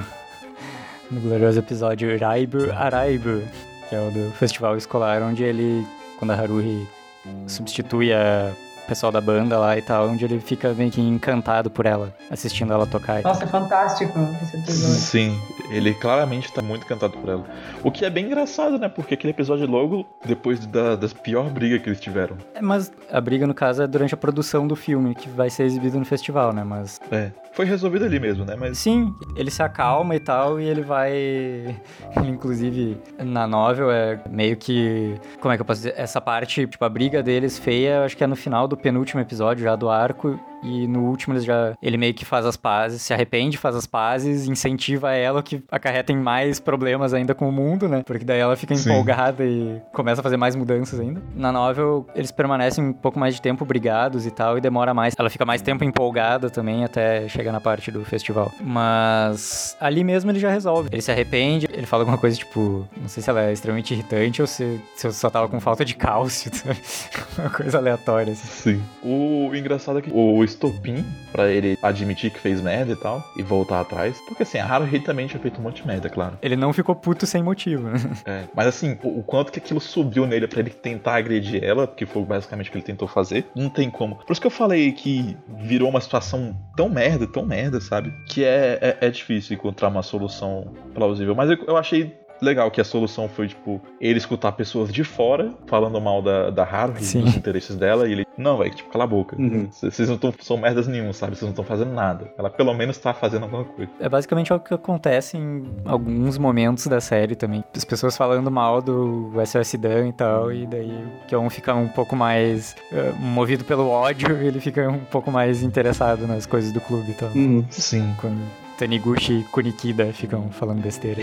No- na, na parada da metalinguagem que eu tava falando, isso pra mim é justamente sobre a Haruhi e seus interesses dele, essa cultura, e às vezes ela tem as coisas que são muito negativas e muito tóxicas, e isso fazia um pouco mal pra ele, mas também tem as coisas positivas e as coisas legais, e ele sentir interesse nisso, e as pessoas não reconhecer isso sempre traz ele, acaba afundando ele mais nisso, porque ele, tipo, ele quer ter essa resposta, sabe? Ele quer que as pessoas gostem dessas coisas também. Esse arco reforça isso pra mim, sabe? Porque o arco inteiro é sobre a noção de realidade e ficção. E daí, tipo, ele meio que tá tentando te mostrar, através da Sarina, que se aquelas coisas fossem acontecer dentro da realidade, seria ruim, seria perturbador. Mas ao mesmo tempo ele fala pra gente não confundir uma coisa com a outra. É engraçado que até numa das brigas que o Kion tem com a Haruhi, ele fala isso aqui, que aí a imagem tá indo. Mas ele fala basicamente que, tipo, eu odeio pessoas que não entendem que procuram realidade dentro de ficção. O quê? Tá colocando política nos meus desenhos? Não é exatamente isso, mas é tem um pouco da relação ocidental, da maneira como a gente consome mídia. A gente sempre quer embasar as coisas que a gente sente em realidade. A gente procura entender o contexto de uma maneira que aquilo seja um reflexo da realidade. É tipo o que tu tá fazendo, assim. É, só que lá existe uma maneira, né, de enxergar a narrativa que é um pouco mais idealista, mais ponderada na fantasia do que na realidade em si. Eu acho que é isso que ele tá comentando, sabe? Que é melhor ter criatividade dessa forma do que não ter criatividade nenhuma. É, é, não sei opinar. Eu vou fazer um texto sobre isso no futuro, que vai ser mais matéria de TCC. Porque eu tô pesquisando sobre isso agora. E é absurdo.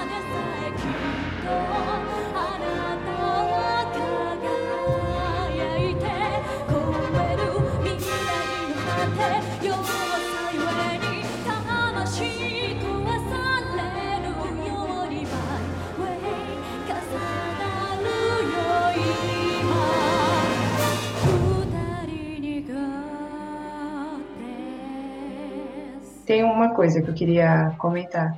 Tem essa crença de que a Haruhi é uma espécie de deusa e que tudo o que aconteceu foi porque ela quis, então todo mundo, sei lá, surgiu os poderes do Koizumi, por exemplo, três anos atrás e tudo mais. Só que tudo isso que aconteceu foi só pelo fato do Kion ter voltado, não tem? Ou vocês acham que não?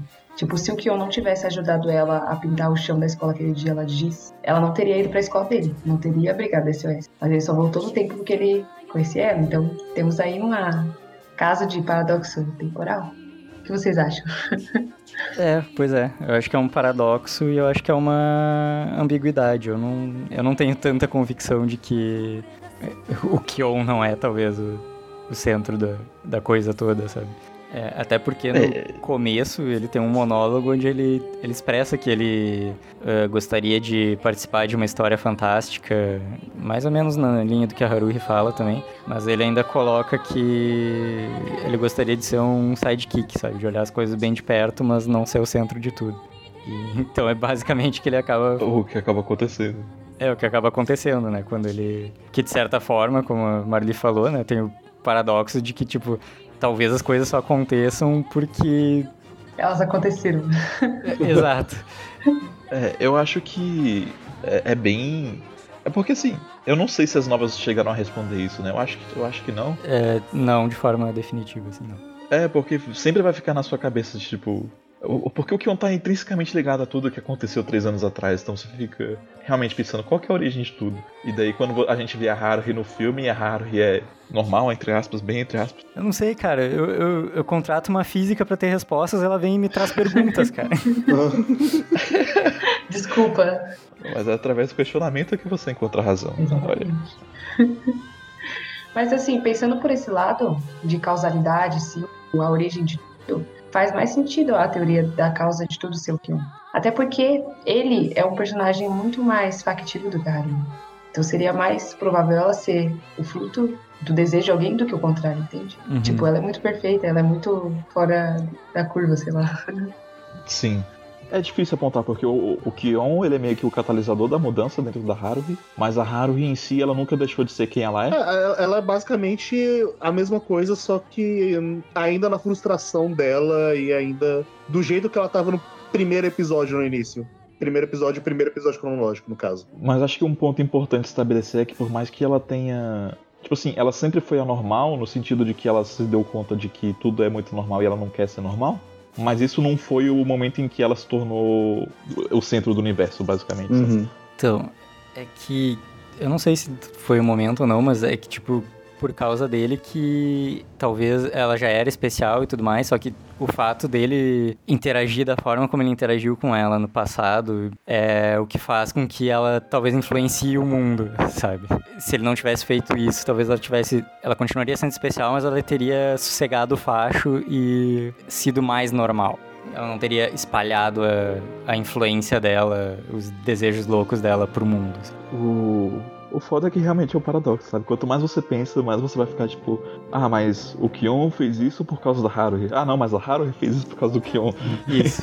Você vai ficar dando voltas infinitamente e não vai encontrar uma resposta. Quando você coloca viagem no tempo, fode tudo. Ficou muito no Ah. Kion, né, e na Haruhi. Só uma coisa, quando eles vão no passado e tem a Sarina adulta, é, ela fala uma coisa interessante. Ela fala uma coisa na linha de que ela não podia deixar a Sarina que veio junto com o Ryo, né, a Sarina do ensino médio, ver ela, porque ela não se encontrou quando ela estava nesse ponto do tempo. Então, essa frase que ela fala é, nos dá a entender de que a viagem no tempo que existe nesse, nesse anime é a do tipo que só tem uma linha, né? Então, quando você volta no passado, você não cria uma realidade é, opcional paralela com a que você veio, mas necessariamente é, você só pode voltar no passado porque o seu passado aconteceu com você voltando no passado. Enfim, Uhum. Assim, não é que nem Stars Gate, a realidade é uma só. exatamente. Tanto que a Nagato, quando ela muda a realidade, ela faz a mesma coisa. Ainda é a mesma linha. Sim.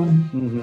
Mas é, é interessante ter isso em mente. Eu acho que até torna mais fácil você entender o que, é que tá acontecendo no filme, porque aquelas explicações de linha do Koizumi chega uma hora que você fica só tipo, tá, eu sei que você tá tentando ser didático, mas já tem tantas linhas que eu tô meio confuso. Sério? Eu achei de boa até. Não, é, é de boa, mas é, é mais pra frente que ficou confuso, porque quando o Kion muda, aceita o programa, e daí ele volta no tempo, e daí ele volta, volta no tempo, Ah, sim. aí você fica tipo, tá, eu acho que eu estou entendendo. Uma pergunta, vocês desconfiaram de algum personagem que tenha feito aquilo antes de falar que era Nagato? Ah, não lembro. Eu não lembro também. Eu, eu tinha passado pela minha cabeça algumas suspeitas, assim. Tipo, nossa, será que foi, sei lá, eu tinha imaginado que poderia ter sido a Sarina, de alguma forma. Ou a própria Suzumiya, mas não fazia sentido. Só que quando explicaram que foi a Nagato, eu achei meio. Ah, sabe? Como assim você deu a solução do negócio? Por que você causou tudo isso? Aí depois falaram que era um um bug. É, não, é, antes, quando eu tinha falado, ah, foi alguém próximo de você, mas não a Haruhi, eu por algum motivo desconfiei do Koizumi? É que o Koizumi, o Koizumi parecia estar melhor nesse mundo, né? Não sei. Mais interessante. Porque o Koizumi, ao longo da série, ele teve alguns momentos assim que fez parecer que ele era mais do que ele dizia ser. Uhum. Que era um vilão de certa forma. Naquela parada do filme, tem aquela, aquela hora que a Asahina fala pro Kion que ele não pode confiar no Koizumi. E daí a Nagato fala pro Kion que ele não pode confiar nem na Asahina e nem nela mesma. E daí tem toda aquela cena que eles estão conversando na passarela e tem uma iluminação sombria em cima do, do Koizumi e por aí Aham. vai. Fora que ao longo da série você vai tendo dicas, né, de que o Koizumi ele fica dando umas pontadas no Kion porque ele gosta da Haruhi, isso depois se confirma no filme. Uhum. Se você já tinha suspeitas disso, você sempre fica com o pé atrás com ele. É, e o Koizumi ele tá sempre o tempo inteiro atuando, então é difícil de, de dizer qual é a dele. Né? É, tipo, É. eu, eu acho que ele é meio que um suspeito óbvio. Tipo, é, esse, esse cara aí tá, tá cheio. Uhum. Por exemplo, aquela parte na passarela, onde ele tá, onde ele levanta toda uma teoria e tal. E, pá, eu tô meio que acreditando nele, e daí ele fala que, ah, não, é brincadeira. Eu acho que do- de todos os personagens principais de Haruhi, ele é o que talvez necessitaria mais de sequels da novel pra gente entender melhor, sabe? É, ele é o menos transparente, assim, vendo o anime. É. Dito isso, é, se o Koizumi sofre por gostar da Haruhi, eu acho interessante como a Sarina, primeiro, como ela cresce, porque ela muda completamente quando ela fica adulta. Ela se torna uma pessoa mais responsável, menos A tímida, voz dela é bonita. é, ela cresce, ela deixa de ser baixinha. Fica mais calma, não desespera por qualquer coisa. Não é pra tanto também. Mas é interessante ver como ela cresce, né, né, Dessa forma. E também porque tem toda a questão de que ela não pode se aproximar demais do Kion. Mas ela claramente gosta do Kion também. Aham. E é outro mistério também. A gente não sabe se essa Rina que estuda no colégio, ela fala que é informação confidencial a idade dela, porque todo mundo comenta que ela tem cara de ser mais nova, ao mesmo tempo que todo mundo comenta que ela tem peitos enormes e tal. E essa Rina do futuro também não fala nem qual a idade dela atual, nem a idade dela que o Kion conheceu, e nem quantos anos passou entre uma e outra. Então a gente nunca sabe de onde veio essa Rina. Nem do quão no futuro elas vieram. Sim. E por exemplo, quando acontece a cena no filme que. Quando o Kion é esfaqueado pela Sakura e aí ele tá lá morrendo, e daí chega a. Tem a Sarina do futuro, que tá lá, e aí depois vem a, a outra Sarina, que é a Sarina mais nova. Aham. E daí agora eu fico pensando, pera, então a Sarina do futuro já sabia que isso ia acontecer e ela não podia impedir, porque ela- a, a Sarina do passado precisava vir com o outro Kion de uma outra linha do tempo alternativa que a gente ainda não, não viu. ponto no tempo, porque a gente já estabeleceu aqui que não trabalhamos com linhas do tempo nesse anime. Enfim, é é muitas coisas, sabe? Tipo, mas o personagem dela, ela, ela sabe tanta coisa que, tipo, eu me pergunto por que, que ela quer tanto interferir, sabe? E por que, que ela precisa tanto interferir. E é, é mais uma daquelas coisas que a gente não tem resposta. É, ela me parece ser basicamente em função da, do tipo de teoria, como a Marily explicou, de que não gera é, múltiplas linhas temporais. Ela não é que ela tenta interferir, na verdade, ela ela tem que interferir porque na verdade ela não tá interferindo, ela tá garantindo que as coisas aconteçam como elas têm que acontecer, para que o futuro dela seja mantido. É, se ela lembra de uma coisa, ela tem que fazer com que aquela coisa seja exatamente como ela lembrou, né? Exato. Nossa, eu, eu acabei de pensar num plot twist horrível. Ok. Se a, a Sarina fosse filha do futuro do Kion e da Haruhi. E daí ela estivesse voltando no tempo pra interferir nas coisas, pra que a linha do tempo exista. Pra que ela nascesse. É, pra que ela possa existir no futuro. Ah, sim. Impossível não é, né?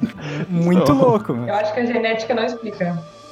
Muito louco, mas é justificativo. Enfim, mas fica ela aí. parece ser mais do futuro. A Sarina, na verdade, é o Marty McFly. A Sarina do futuro do futuro, ela, de novo, ela parece meio que uma personagem de Doctor Who, assim, que vai voltando no tempo pra fazer manutenção das coisas. assim. Sim. Porque ela é toda mais. Enquanto a Sarina que a gente. A Sarina estudante, ela é toda desesperada com qualquer coisa e tal. Tipo. Desastrada, né? É. Não, e qualquer coisa que dá errado, ela já cai no choro e. Ah, não consigo voltar no tempo porque informação confidencial e não sei o quê, com aquela voz irritante. E, tipo, a do futuro não, a do futuro é. A do futuro do futuro é tipo. Ah, não, de boa. Tipo, ah, desculpa aí, Kion, vai ter que tomar uma facada aí, não podia ter te falado, mas ah, a gente resolve isso depois, sabe? Outra coisa que eu fico pensando é se de repente a organização da Mikuro, porque talvez ela nem tenha contato com as pessoas que são parte da organização, é se de repente a organização é só ela. Nossa. Várias versões dela. É tipo o Rick Mori da vida. Uma organização só de Ricks. É, é ela interagindo com ela mesma. A, a presidente é a Sarina de 60 anos, né? Daí depois tem a Sarina de 50 anos, é de 40, de 30. É, é- é engraçado pensar sobre as coisas. Não tem resposta, mas eu, eu- eu gosto de pensar no que poderia ser. É, mas acho que tem uma, uma organização por trás, sim. É, Não, se fosse só a Mikuro, tipo, a Mikuro ela teve que, no futuro, batalhar muito pra deixar a organização da Mikuro convencer a Mikuro a fazer as coisas mais flexíveis. É, fica bem confuso. Mas é engraçado que a Nagato, em contraponto, né, todo mundo, ela é a mais fácil de entender. Embora mais difícil, porque ela te dá na lata o que que ela é, o que que, o que que as pessoas por trás dela querem. Ela não fala de onde veio, sabe? Mas de onde veio não é importante. É, porque é meio que dá a entender que ela nem é, tipo, é algum lugar na galáxia, mas nem tem, tipo, seria difícil de dizer um lugar físico de onde ela veio, né? Porque... É, É mais como se fosse um simulacro para uma entidade de dados, inteligência artificial do tipo. Isso, a, a forma verdadeira dela, digamos assim, é- nem é física, né? Exatamente. Ela tem a forma física só pra poder interagir com o Kion, a Haruhi e companhia. Embora seja interessante, né, que ela desenvolve sentimentos. Que ela tem o melhor arco da série, na minha opinião. É, então, é, eu troquei uma ideia rapidinho com a Marli mais cedo, mas é interessante que a Nagato ela acaba se desenvolvendo ao longo do, do anime, mas principalmente o Oito Infinito é onde ela de fato gera o bug que, eles, que são os sentimentos dela, digamos assim, né? Que não era pra ela ter, segundo a, a grande entidade de dados, ela era pra ser uma inteligência fria, mas o convívio com o Kion e a Haruhi acabam meio que, não sei se com o Kion ou com a Haruhi, acabam meio que flexibilizando isso, que possibilita que ela sofra o tédio e o- todo aquele, aquele sentimento horrível de passar 595. 15 mil vezes, é, 595 anos, a mesma coisa, e daí ficar entediada, não sabendo lidar com o sentimento. Mas é, é basicamente isso, ela acaba desenvolvendo esse sentimento muito pesado que eu acho curioso que é que ela fica colocada meio de lado nos arcos seguintes, assim, então a gente não vê muito desenvolver disso É. depois, né, até o filme. Mas eu, eu acho que funciona bem. O Kion reparando, por exemplo, que ela saiu pra descansar no dia seguinte. E daí. É engraçado porque, eu, se eu não me engano, esse, aquele episódio da primeira temporada. E o Kion já comenta, assim, tipo, na mente dele, quando ele tá lá com coisa. Pô, que estranho, a Nagato não tá aqui. Uhum. Era pra ela estar aqui. Então faz sentido que ela quis se afastar mais, que ela precisava de um tempo, porque. Né, ela aguentou aquelas pessoas durante 15 mil anos. 15 mil anos não, que é 595 anos, o que dá 15 mil eu não sei quantos ciclos. Isso. Nossa, deve, deve ser horrível, cara. É, ao mesmo tempo, eu acho que é, os sentimentos dela despertaram não só por causa disso, mas sabe, tipo, antes, porque a dica que a gente tem de quando a Nagato começou a gostar do Kion é justamente a, aquela visita pra biblioteca, e isso é algo que acontece bem cedo na série. Sim, é no É justamente segundo ou terceiro episódio encontros. do, da melancolia e no final também tem depois da batalha que ela para de usar óculos porque ele elogia ela. né? Diz que ela fica mais Uhum. bonita assim. ó. É, nem é que ela fica mais bonita, ele diz que ele não é um, um cara Não, um cara de óculos. Dos óculos. aficionado por óculos, né? Mas as coisas são, são muito, muito, muito sutis com ela. Eu tinha comentado com a Marli também sobre por que, que ela teria recriado o mundo e depois ela mesmo possibilitado o concerto. Que ao longo da série, em diversos momentinhos, ela muito sutilmente, meio que dá a entender que talvez esteja pedindo eh, consentimento do Kion pra fazer várias coisas. Sim. Inclusive, um grande mérito pra Kyoto Animation de conseguir tornar uma personagem inexpressiva expressiva. Porque eles fazem isso muito bem. Então, ao longo do anime a gente vai vendo isso e quando ela pega todo o peso do arco do Oito Sem Fim, ela acaba potencializando mais essa questão do estresse e dos sentimentos dela. Então ela resolve rebutar o mundo, mas ela ainda deixa uma, um pedido de consentimento pro Kion, que é o programa de backup, né? Sim. E no final é, é importante que a decisão seja do Kion. Ele mesmo se dá conta disso. É, e o, o arco dele se conclui junto com o dela. Então, Eu gosto muito do fato de que essas coisas são bem sutis e tudo mais, e o Kion mesmo comenta de caralho, realmente, né? Eu não tinha percebido, mas faz sentido Uhum. pra caralho. Que merda, não, não, não prestei atenção. eu fui meio denso pra variar. É, Como mas- um típico protagonista. É, um dos maiores sinais de que ela liga muito pra ele foi a- quando ela parou de usar óculos, né? Foi bem cedo também. Isso. É, e você sempre vê que, de fato, ela sempre tá buscando é, interagir ou a aprovação dele de alguma forma, sabe? Às vezes nem ele repara nisso, mas ela tá sempre olhando pra ele mais do que ela olha pra Haruhi. Então é realmente bem curioso a relação dos dois, né? E basicamente tudo que transparece no filme, porque é, eu acho que a Haruhi faz um trabalho muito bom de estabelecer um harem sem ser tosco. Ele se aproveita de muitos clichês, é, é claro, mas ele também tipo, faz isso de uma forma que soa natural e você entende por que, que o Kion é, poderia ficar com uma das três personagens. É. É, Poderia não, né? Ia acabar o mundo.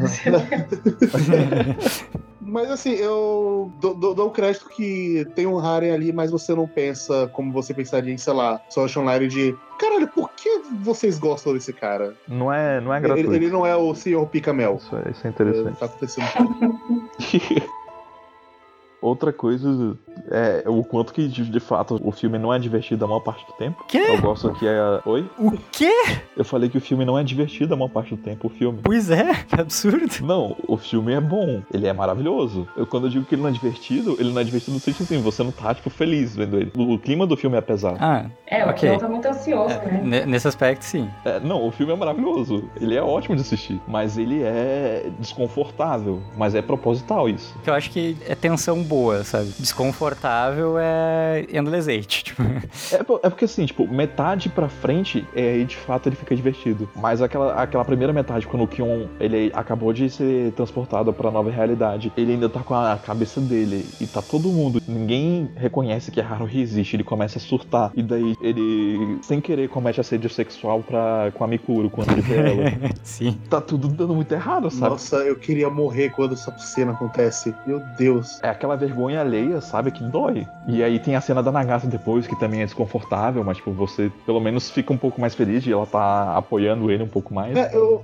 É, tem muita coisa, assim, que na construção da- da- dessa outra realidade que você fica é, sentindo o quanto que o Kion tá agoniado com isso e você fica agoniado junto com ele. Especialmente porque ver esse lado mais sensível da Nagata me faz gostar mais dela, mas ao mesmo tempo, porra, Aquela não é ela, né? tinha que ser nessa realidade. é, eu gosto muito da construção de tudo isso, porque os pequenos fios de esperança que ele vai tendo vai batendo em você também. Tipo, caralho, tá tudo diferente. Que porra é essa? Aí ele vai ver a sala. A sala que o Koizumi tá não existe mais. Sim. Que merda é essa? Aí ele vê a Mikuro. Aí você, caralho, a Mikuro tá aqui. Aí, não, não é a Mikuro que você conhece. Puta que pariu. Tá bom, eu vou pra Brigada SOS. Não existe mais a Nagata tá aqui. Tá, você lembra da biblioteca? Caralho, lembra da biblioteca? Uh, um- ah, não é. Tem todo esse ciclo de ele contra pequenas esperanças. Sim, e é tipo toda essa parte do filme até o até ele rodar o programa de backup e tal. E na verdade uma parte depois volta pra esse clima também, mas o que eu achei estranho o Pedro dizer que não é divertida é porque ele me parece mais um,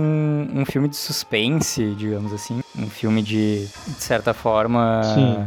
Eu concordo. é, não seria exatamente um drama, é um suspense psicológico também. Sim, ele me lembra um pouco a lentidão dos filmes do Hitchcock, por exemplo, sabe? Pode ser. Na maneira como ele vai construindo. Quando eu falei de- não é divertido, não foi, não foi no sentido de que não é um filme engajador. Ele engaja você. Ah. Eu acho que a palavra boa seria ele não é um filme leve, ele é Sim. pesado. É. E é algo que o próprio Kion, o Kion comenta também. É, Sim, logo no começo, né, ele fala que Não tem como rir disso, sabe? Não É, tem como dar uma risada disso. Apesar de que tem como sim, porque no momento em que ele encontra Haruhi e o Koizumi, é muito bom. as coisas começam a voltar um pouco mais ao normal e aí você fica tipo, caralho, que alívio. Inclusive, quando ele encontra a, a Haruhi e o Koizumi e eles vão pra aquela cafeteria depois que ele fala o negócio do John Smith lá, é maravilhoso que eles estão tomando café assim e tal, e conforme ele vai jogando as coisas pra Haruhi assim tal, e ela vai comprando mais a história dele, vai tendo uns takes dela meio de ladinho assim e vai mostrando cada vez mais um pedaço de um quadro que tá na parede da cafeteria e tal. E quando ela se convence de vez e levanta e sai correndo pra conhecer a sede do SOS Dan, tu vê que é o quadro é o nascimento da deusa Vênus na parede. Então, tipo, como se a Haruhi estivesse renascendo como uma deusa. assim. Caralho, eu não tinha reparado nesse detalhe, mas porra, muito bem pontuado. Muito bem pontuado mesmo. Inclusive, é, tri- é de novo triste pro Koizumi, porque, cara, é, a gente já tem essa noção de que o Koizumi da realidade normal, ele sente inveja do Kion porque o Kion é quem de fato despertou os sentimentos da Haruhi. E daí, numa outra realidade alternativa, o Koizumi teve que ver a mesma coisa acontecer de novo. E Sim. foi em menos de um dia que o Kion fez isso. Pois é, chegou do nada um cara, falou que o nome dele é Joe Smith. Ela já ficou toda boba. Ah, uma coisa, aproveitando que estamos falando do de novo do Kion, mas desenterrando uma coisa de antes também. Quando vocês tinham perguntado da diferença do Kion na novel, uma diferença que eu me lembrei agora, em função dessa questão da, do interesse dele tentar atrair a Haruhi, enfim, é que na novel, embora ele no anime ele já não seja também é, ele é um cara legal, mas vacila, digamos assim, em termos de Sim. Em termos de não auxiliar a resgatar o assédio contra Mikuro muitas vezes, e às vezes sim, em termos de guardar aquelas fotos escondidas na pasta no computador e outras coisas assim. É, logo no início ele vai falar: Não, Asarina, eu não vou deixar ela te assediar de novo, vou te proteger, etc. Desculpa, eu não consigo. Aí no momento que a Haruhi no... vai querer trocar a roupa, ele: Hum, desculpa, mas eu quero ver. Ele meio que fala isso. Também. Tem uma outra cena também que é. Ah, sim. Quando a Sarina tá com um laser no olho e a Nagito derruba ela, e daí, tipo, o Kion tá filmando a cena, e daí ele fica tipo, putz, eu não devia estar fazendo isso, mas eu tô. É porque ele tá. O ângulo é tipo a. A bunda da Nagato e a. E a Sarina deitada de Uhum. saia, de perna aberta. É. E daí ele tá, filma ou não filma, filma ou não filma. E, mas o que eu queria comentar é que na novel o Kion parece ser um pouco mais malicioso, desagradável. Ele Tipo, tarado pervertido, escroto. é, não chega a ser tarado, pervertido, escroto, mas ele deixa rolar um pouco mais, sabe? Ele demonstra um pouco mais de interesse ainda em, em ver essas coisas que a Haruhi provoca com a Sarina e tal. Entendo. E daí torna ele mais desagradável. Numa escala de 1 a 10, o quanto que ele é um Araragi? Ah, é muito diferente né, a situação. Entendo. Mas nesse sentido até, vamos aproveitar que temos uma menina aqui com a gente hoje. Hum. Fanservice em Suzumiya Haruhi no Jutsu e comportamentos do Kion, etc. Conte-nos sobre isso. Então, eu acho que tem uma parte que chega a incomodar, mas eu entendo também porque tá lá. Porque ele é um adolescente, né? Ele é um cara. Então, se ele não pensasse esse tipo de coisa, não seria muito verossímil. Uhum. Só que quem força as situações nunca é ele. Ele se aproveita de situações que a Suzumiya faz, né? Então eu acho que o fanservice seria mais o comportamento da Suzumiya ser tão anormal e causar essas situações em si do que como o Kion reage essas situações, na minha opinião. Sim. Ainda mais por isso que eu acho que é um comentário, porque o Kion como o espectador e a Haruhi como um símbolo da cultura otaku tá dialogando diretamente com a interação entre o espectador e a cultura. Sim, ela tá criando uma coisa meio questionável e ele sabe que é questionável, mas tá gostando de ver. né? Deus me livre, mas quem me dera. né? É curioso esse, esse relacionamento de Haruhi com a mídia, porque ao mesmo tempo ele celebra a mídia, mas eu não acho que ele deixa de fazer críticas, sabe? Eu acho que a visão que as pessoas têm no geral de Haruhi é meio que o contrário, mas é, é algo que eu, eu gosto de ver reforçado sempre que eu assisto o anime. É, Eu sinto que, por exemplo, uma das coisas que ajuda muito é que várias das cenas que a Sarina tá sendo assediada, algumas delas estão com uma trilha sonora, tudo mais, mais comédia, mas principalmente na parte do filme, é uma trilha tensa. N- claramente tá feito ali pra você se sentir desconfortável. E até em outros lugares além. E aí que tá. Por que, que eu acho que essa metalinguagem é tão importante? Porque o, o discurso inteiro do filme é que essa realidade que o Kion foi transportado é a nossa, sabe? É o mundo real. É o, onde as coisas são normais. É onde a Haruhi tá completamente suprimida. E daí, tipo, quando esses atos acontecem na vida real, o peso e o significado que eles têm é diferente. Por isso que é tenso. Não, mas eu tô falando até Faz sentido. fora do filme. Do... Quando eu tava falando do filme, era do arco do filme. Do... Ah, sim. É, isso acontece no arco do filme também. Mas é que eu tava pensando na cena do. do assédio sexual no, durante o filme do desaparecimento mesmo. Porque ali o peso é. Nossa, dói É, não, cena. pesa 30 vezes pior. Inclusive, até quando acontece a Haruhi, quando ele vai, pega na Haruhi pra falar, mas ela dá um chute nele. tipo, não encosta, né? Que eu não sei. encosta em porra. Melhor chute. E o policial, né? O policial prendendo ele também. Mas é ótimo que, tipo, é o policial com dificuldades pra imobilizar ele. Daí chega a Haruhi lá. o policial vai embora, velho. A Haruhi dá uma cabeçada nele, ele fica tipo, não sei mais o que fazer, eu vou chamar o professor. O poli- policial no Japão é uma outra coisa, cara. Eu sinto que o filme foca muito nessa parada de. sobre a normalidade. E, tipo, o Kion, ao longo do filme, ele se dá conta que não tem nada de errado com esse mundo novo que ele tá vivendo, sabe? Mas não é o mundo que ele gostaria de ter, sabe? Não é o mundo que ele quer estar. Ele reencontra as pessoas que compartilhavam os interesses dele, mas elas não são as mesmas, sabe? Ele quer que as coisas voltem a ser como elas eram. E eu acho que é importante que tipo, a decisão esteja na mão dele, sabe? Porque todo esse arco do Kion no filme é basicamente sobre ele aceitar que ele gosta da SOS Dan, que ele gosta da Haruhi, que ele gosta de fazer parte disso tudo. Uhum. E nessa parada de metalinguagem que eu tô falando, dele enxergar da Haruhi ser a cultura otaku e ele ser o otaku relutante, é nesse filme que ele de fato se aceita, sabe? Que ele separa uma, uma coisa de uma coisa e outra coisa de outra coisa, e que ele percebe, tipo, tá, eu posso realmente seguir esses interesses, eu posso fazer parte disso, e eu vou dar meu jeito pra trazer minha razão dentro disso, de conciliar isso com o normal, mas eu gosto disso, sabe? E eu gosto do normal também, mas não tem problema, é o que eu quero pra mim.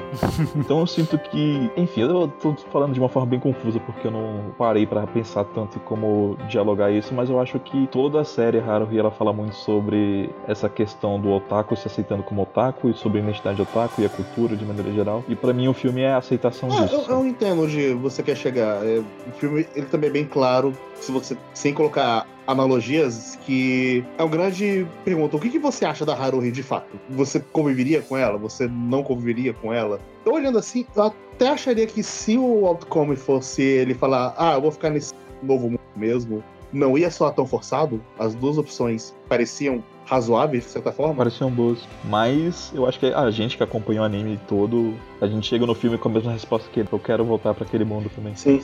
Apesar de que eu sei que nem todo mundo pensa assim, que tem gente que gosta tanto da Nagato tímida que, tipo, preferia ficar no filme.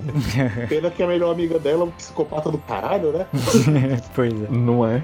E aquilo me deixa bolado, tipo, aquela Sakura Ryoko. É, digamos, a segunda chance da Sakura Ryoko ser uma ótima É. pessoa e daí termina daquele jeito. De novo. É, ela continua sendo uma psicopata. Sim. Tô curioso pra saber o que vai acontecer na- depois daquilo, quando ele desmaia, porque Né? fica pro futuro. Sim. E, e também se a Sakura, se ela tá agindo de forma independente ou se ela tá ali porque ela é um programa de defesa da Nagato, fica a dúvida também. Mas eu acho que a Nagato meio que botou ela ali de volta e aí ela se arrepende. Pelo menos é a impressão que eu tenho.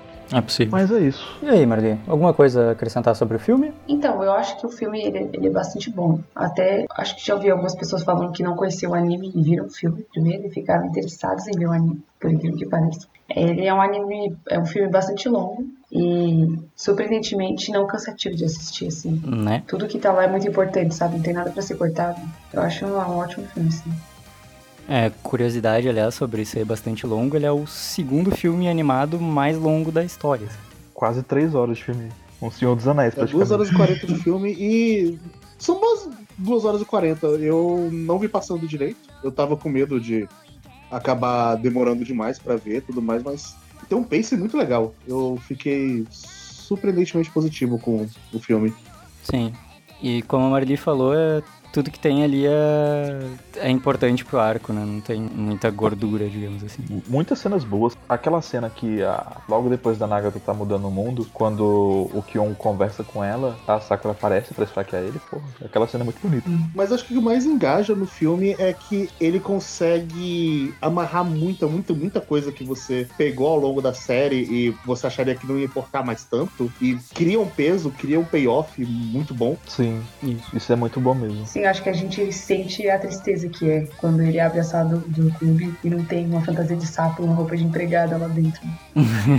É, a gente sente falta que nem ele, né? Ao longo do anime, ele sempre dá muita ênfase ao, ao que tá ao redor. Sempre aparece, aí você vê lá as fantasias, etc. O anime ele sempre foca muito no que, que tem ali, nas coisas que tem. Ele sempre mostra que tá cheio de coisas a Brigada SOS. Aí quando você vê o negócio vazio e só um computador diferente, você sente uma estranheza. São pequenas besteiras, né? Mas são aquelas coisinhas pequenas que fazem o dia a dia. Sim, é porque, sei lá, se fosse outro anime, provavelmente muitas cenas não teria um foco nas coisas que estão ali dentro. Teria um foco só nos personagens, a câmera não ia dar tanta atenção aos itens. Mas como sempre tá dando, quando não tem, você sente a falta. Isso. E até coisinhas que elas são comentadas em um arco. Por exemplo, eu nunca ia imaginar que o episódio da viagem no tempo de três anos ia ter um payoff no filme. E quando tem, você. Uou! Sim.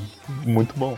Nunca ia imaginar que quando a, a Sarrena virasse a esquina, que ela ia encontrar o Kion de novo. Queria mais viagem no tempo, inclusive. Ah, eu gosto como cada vez mais aquela cena do quarto da Nagato fica complexa. Eles hibernando, Você né? tem. É, sim, tipo, você tem um momento em que eles estão hibernando lá. E aí você tem um contexto no qual o Kion ele tava lá e eles estavam hibernando. Tem um contexto em que eles acabaram de hibernar. E aí o Kion apareceu com a Sarrina do futuro logo em seguida, Uhum. sabe? Sim. O que, o que não falta naquele quarto é contexto, sabe? Assim, no ponto de vista da. Deve ser. Sei do louco. Nossa, foi difícil sair essa frase. Nossa. Tudo bem. É, é o sono. Mais alguma coisa que tu tenha anotado aí pra falar, então, Marli? Hum, acho que não. Eu anotei a, a distância no luz da Estrela Vega pra Terra. Aí. São 25 anos. Aqui tem informação. Marli, muito obrigado por participar. Obrigada pelo convite, foi muito legal. Você, você é sempre bem-vindo aqui. Então, se quiser participar mais. Beleza. Então é isso, gente. Sejam haruhistas.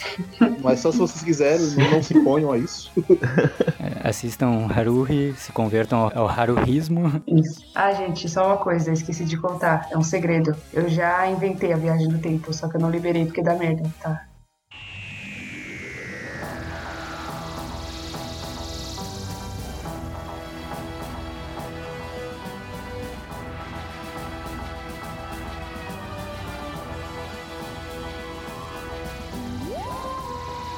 A gente pode começar? Aham. Ok, então, a palminha de sempre. Claro. No. Um, três. É, tu bate palma quando É, chegar a no gente já. vai falar já, aí todo mundo bate palma pra, na hora de digitar, saber exatamente onde sincronizar. Uhum. Tá. Eu vou bater uma palma, né? Isso. Não, parabéns inteiro, Marli. Porque é meu aniversário e tal, aí eu queria. Ah, poxa, decepção. Então, vamos lá. 3, 2, 1, já! Ok. Milagre, né? Alguma vez na vida a gente consegue bater palma direito. É, porque tem convidado aqui, aí a gente não quer passar tanta vergonha. Pois é, né? Costuma. Só que já é a segunda vez seguida, né? Que isso acontece. Geralmente é um plá, plá, plá, plá. Então, vamos lá. Ah, gente, só uma coisa, esqueci de contar. É um segredo. Eu já inventei a viagem no tempo, só que eu não liberei porque dá merda, tá? Só.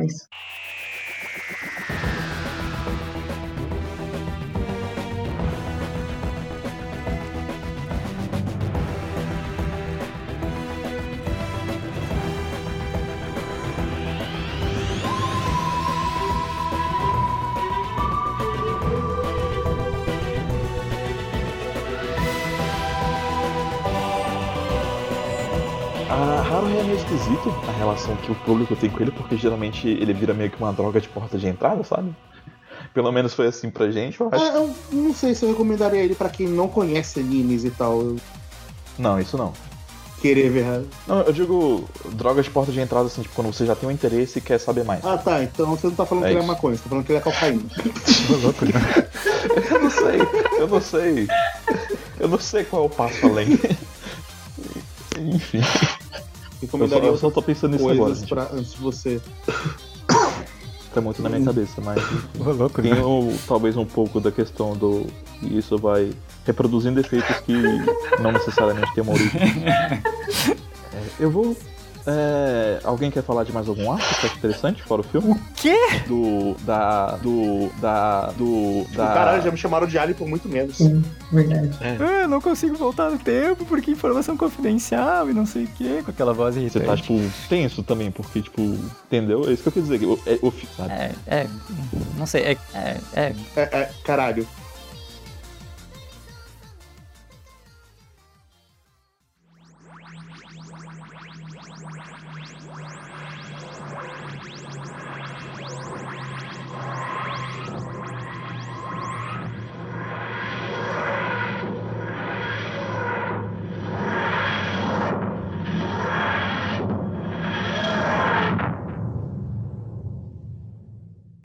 Gente, só uma coisa, esqueci de contar. É um segredo. Eu já inventei a viagem no tempo, só que eu não liberei porque dá merda, tá? Só isso. Pô, eu vivo te xingando que tu não cria superpoder, aí tu fica escondendo o Não, jogo. é porque eu não posso, é antiético. Ah, tá. Tudo bem. Tá, tá só a gente aqui, ninguém vai saber. Também tem um segredo pra revelar pra vocês, gente. Na verdade, eu sou um alienígena. E o motivo pelo qual eu não consigo ser concisa porque tem uma base de integração sobre a humanidade, uma interface de observação da humanidade, no qual eu preciso racionalizar meus pensamentos com uma hive mind e é muita coisa acontecendo ao mesmo tempo e eu não consigo transmitir isso de uma forma que seja compreensível pra vocês. É porque deu um bug, né? A Nagata ela sempre faz explicação longa e depois ela fala duas palavras. O Pedro deu um bug e ele só faz duas explicações longas. Exato. Isso explica muita coisa. Mas por que estão contando isso pra mim, hein, gente? Veja bem.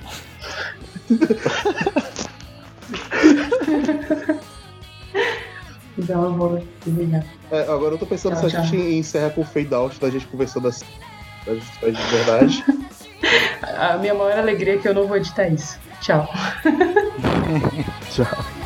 tchau, tchau.